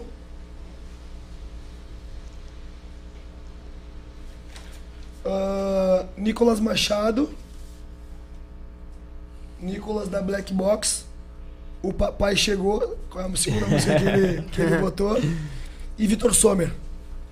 O Vitor Sommer, na verdade, para eu sou muito fã dele há muito tempo, né? Acho que ele é uma máquina. E achei a. Não achei a derrota dele no, na final do ataque um acidente. Mas a performance dele eu achei um, um, uma fatalidade. Porque ele poderia ter entregue muito mais contra o Lobão. Acho que daria muito mais guerra. Não foi. Pra mim, a realidade da luta não foi o que aconteceu ali. Sim, entendi. Então uh, ele voltou depois daquela derrota, ele não tinha lutado ainda. Isso foi em março do ano passado que o William lutou nesse mesmo É, evento. eu, eu vejo assim que ah, ah, às vezes ah, ah, eu- o pessoal acaba criando um monstro, assim, no sentido de que o que que o Lobão, a gente sabe do Lobão, o Lobão adora quem vem louco pra cima, né? E, o- e é o- a característica do, do Sommer e que nem louco pra cima. Então acho que isso acabou pegando na mente dele. Tipo, o pessoal falando, bah, tem que cuidar que o Lobão gosta de quem vai muito pra cima. Chegou na hora da luta, ele meio que travou. Não foi tanto. Exatamente. Mudar a estratégia, talvez. Exatamente, mudar de estratégia e, e não sei. Talvez a gente não seja pode dizer. um, um poker. É, teria dado um pouquinho mais de, de, de dificuldade pro Lobão se ele fizesse Talvez jogo eu jogar no, no blefe. Eu gosto de quem vem pra frente, então eu não vou É, pra frente. A exatamente. gente rateou uma vez com isso aí, né? Com o Scherer lá em São Paulo, no, no GP do OR. A gente ia pegar o mascote. Um mascote kickboxing classe A entrando pro, pro, Certo. pro Muay Thai. E o, William, o alemão treinou muito fazer um jo- antijogo de mão. E aí ele não foi pra jogar o alemão que pega de mão, chuta as pernas, entra joelho de encontro. A gente acabou treinando antijogo. E não botou o jogo. É, acabou perdendo. a Acabou perdendo e o cara conseguiu botar o jogo dele. Show de bola. Exatamente. Dani, ah, recado final, alguma uma coisa? Cara, agradecer, é difícil de citar, né? Mas agradecer absolutamente todos os treinadores, todos os atletas, o público presente, todos os parceiros, todos os serviços que nós contratamos foram impecáveis. O chopp, que eu não vou me lembrar o nome lá que o Diego bota pra nós, o açaí, a pipoca, o pessoal da Copa que trabalhou, os meus staffs da DK1, né? o pessoal do Paulo, o pessoal da Físio, me lembra o nome A Movimente. a Movimento de Fisioterapia também, que foi lá oferecer um serviço para os atletas. O pessoal tava lá fazendo botinha de compressão, recebendo uma massagem, recebendo um atendimento pra, personalizado para os atletas. A arbitragem, muito obrigado pelo trabalho. Tivemos uma equipe grande para poder deixar eles descansar, poder deixar eles ah, fazer um giro bom. Ah, ao pessoal do Resenha pela cobertura. Ah, apesar dos problemas que apareceram, a gente soube solucionar. Focamos na solução, não nos problemas. né? Foram maduros e obrigado, Resenha, por toda essa cobertura. O pessoal do Podpah teve presente também. Agradeço por tudo. Toda a cobertura também nas redes sociais. A Paula, né, minha sócia de DK1, minha sócia de vida. ah, e que sem ela não teria essa mesma cara o The Contender. Né? O The Contender é um sonho meu desde 2015 eu queria fazer evento exatamente como eu queria. E aí, aos poucos, ele foi se transformando e está cada vez chegando mais perto do que eu quero. Né? Queremos ir muito mais além. Ah, agradecer mais uma vez, então, a RGA, cargas e encomendas de Porto Alegre ao litoral e se estendendo agora a Santa Catarina. Obrigado, Mano e Natália. Juliano Mendes, Engenharia, que também é patrocinador do. Não, eu ao mesmo tá tempo. passando atrás na tela. ó. Ah, saiu. Mas que também patrocina o Resenha. Juliano, muito obrigado. Vou mandar todo o material para vocês. Tá? AGAN, Associação Gaúcha de Artes Marciais. Obrigado, Márcio Miranda, pelo suporte. A minha equipe DK1 incansável. Nossa academia, nossos atletas que representaram demais. E por último, não menos importante, Dona Maria Olinda Baré, da MOB, Laboratório de Prótese. Muito obrigado a todos vocês. Muito obrigado. Só agradecer, velho. Esse evento foi um sonho e, sem dúvidas, foi um sucesso para nós. Data do próximo já tem? Não temos uma data fixa. Temos um projeto para colocar uma, uma mescla de The Contenders e X-Fest. Né? Para tentar linkar tudo. Ainda está em estudo, porque o projeto do X-Fest já estava em andamento. Já estava em, em processo de aprovação com pa- patrocínio e governo. Sim. Nós vamos tentar encaixar. Se não der, não vamos conflitar com, o- com o X-Fest, vamos tentar botar um pouco antes, botar um pouquinho depois. Mas tudo der certo, vai dar. Show. Certo, pessoal? Muito obrigado Tomara a que todos. não seja muito próximo do dia 13 de novembro. Teu aniversário.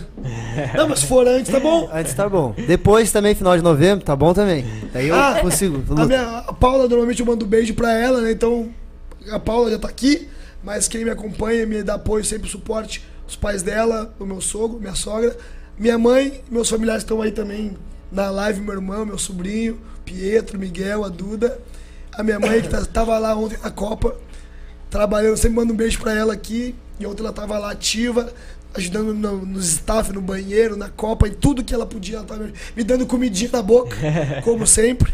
Obrigado, mãe, te amo. Sobrou alguma coisa pra te falar? Ah, ele já falou tudo, né? Não, mas assim, né, faço as minhas palavras do Daniel, ah, agradecer a todo mundo que nos auxiliou, né? Nossos pais foram incansáveis, realmente. Pai é a pai, gente, né? Mãe é a mãe. gente, com a nossa idade cansa, eu fico imaginando eles, né? Ah, a nossa equipe, que foi incansável também, assim, o pessoal da, da arbitragem, queria até pedir desculpa porque a gente não conseguiu dar atenção pra eles como eu dou sempre. Eu sempre tenho um momento que eu separo o alimento, né, o lanche deles, levo lá, tudo mais, café, água. Realmente ontem eu escutei muito o meu nome. Banheiro comigo, copa comigo, portaria comigo. E a gente estava ainda com um ponto de, de, de, de rádio para se comunicar com todo mundo e, e- e nos ajudou muito. Mas mesmo assim Mesmo era mais assim, uma coisa, alguém te chamando, Daniel, Paula, Fábio, Juan. E como o Daniel tava com os atletas, realmente ele não conseguia me ajudar, então eu tive que tomar muitas decisões e fazer muitas coisas pra fazer as coisas acontecerem, né? Então eu falhei um pouquinho também com, com o pessoal que tava trabalhando de fazer essa parte da, da alimentação e muitas vezes eles vinham lá, vai, eu tô com fome, vai, desculpa. E aí agradecer a Susan que ficou ali me, me auxiliando e me pedindo e levando eh, pra eles, né, e pra vocês tudo mais. Ah, agradecer, agradecer realmente foi como a gente pensou. Tivemos alguns probleminhas, isso a gente vai melhorar. Ahn, prometemos pro próximo melhoras, já estamos com, com ideias, né? Luva seis onças, seis onças, Ah, não, que nem o Emerson falou. antes, 80%. Né? Vamos. ah, mas assim, a gente quer melhorar. Ah, muito principalmente para os atletas, né? Porque o evento é para eles e a questão da questão do semi-pro ganhar ou não ganhar, para nós seria um sonho poder pagar todo mundo, né? Infelizmente ainda não dá. E muito obrigado ah, aos patrocinadores que nos apoiaram, porque o evento foi feito todo com patrocínio e ingresso. Show de bola. Só, só pra não Claro. tirar, vou enfatizar. O pessoal tá chamando aqui, ficou luta de fora. O Douglas falou que eu puni os Curi por ter feito uma guerra, não foi isso. Ah, mas tem só um detalhe, tá? Bem importante e o porquê da gente não ter votado hoje. Preciso fazer uma apuração das pessoas que estavam na reunião. Todos os treinadores estavam cientes que só entraria para a disputa de todos esses prêmios atletas que tivessem presente na reunião técnica. Ah, mas eu lutava só de noite. A gente estava na final, na Copa do Rei, na Tailândia, e a gente tinha que estar no evento que começaria às sete da noite a uma da tarde. Para que tivesse certeza que o atleta estaria lá, estaria no evento, estaria já pronto para receber todo o suporte de short, luva, calção, não sei o que, não sei o E, que. e acredito até, metendo um pouquinho, se de repente um atleta não tá lá, ele já tira e bota outro, né? Sim, sim, de- exato. Então, assim, é importante, nós vamos usar esse critério. Pode parecer besta, mas o The Container veio para Veio não, vem para tentar pontuar algumas coisas que a gente está deixando passar batido. Organização, profissionalismo.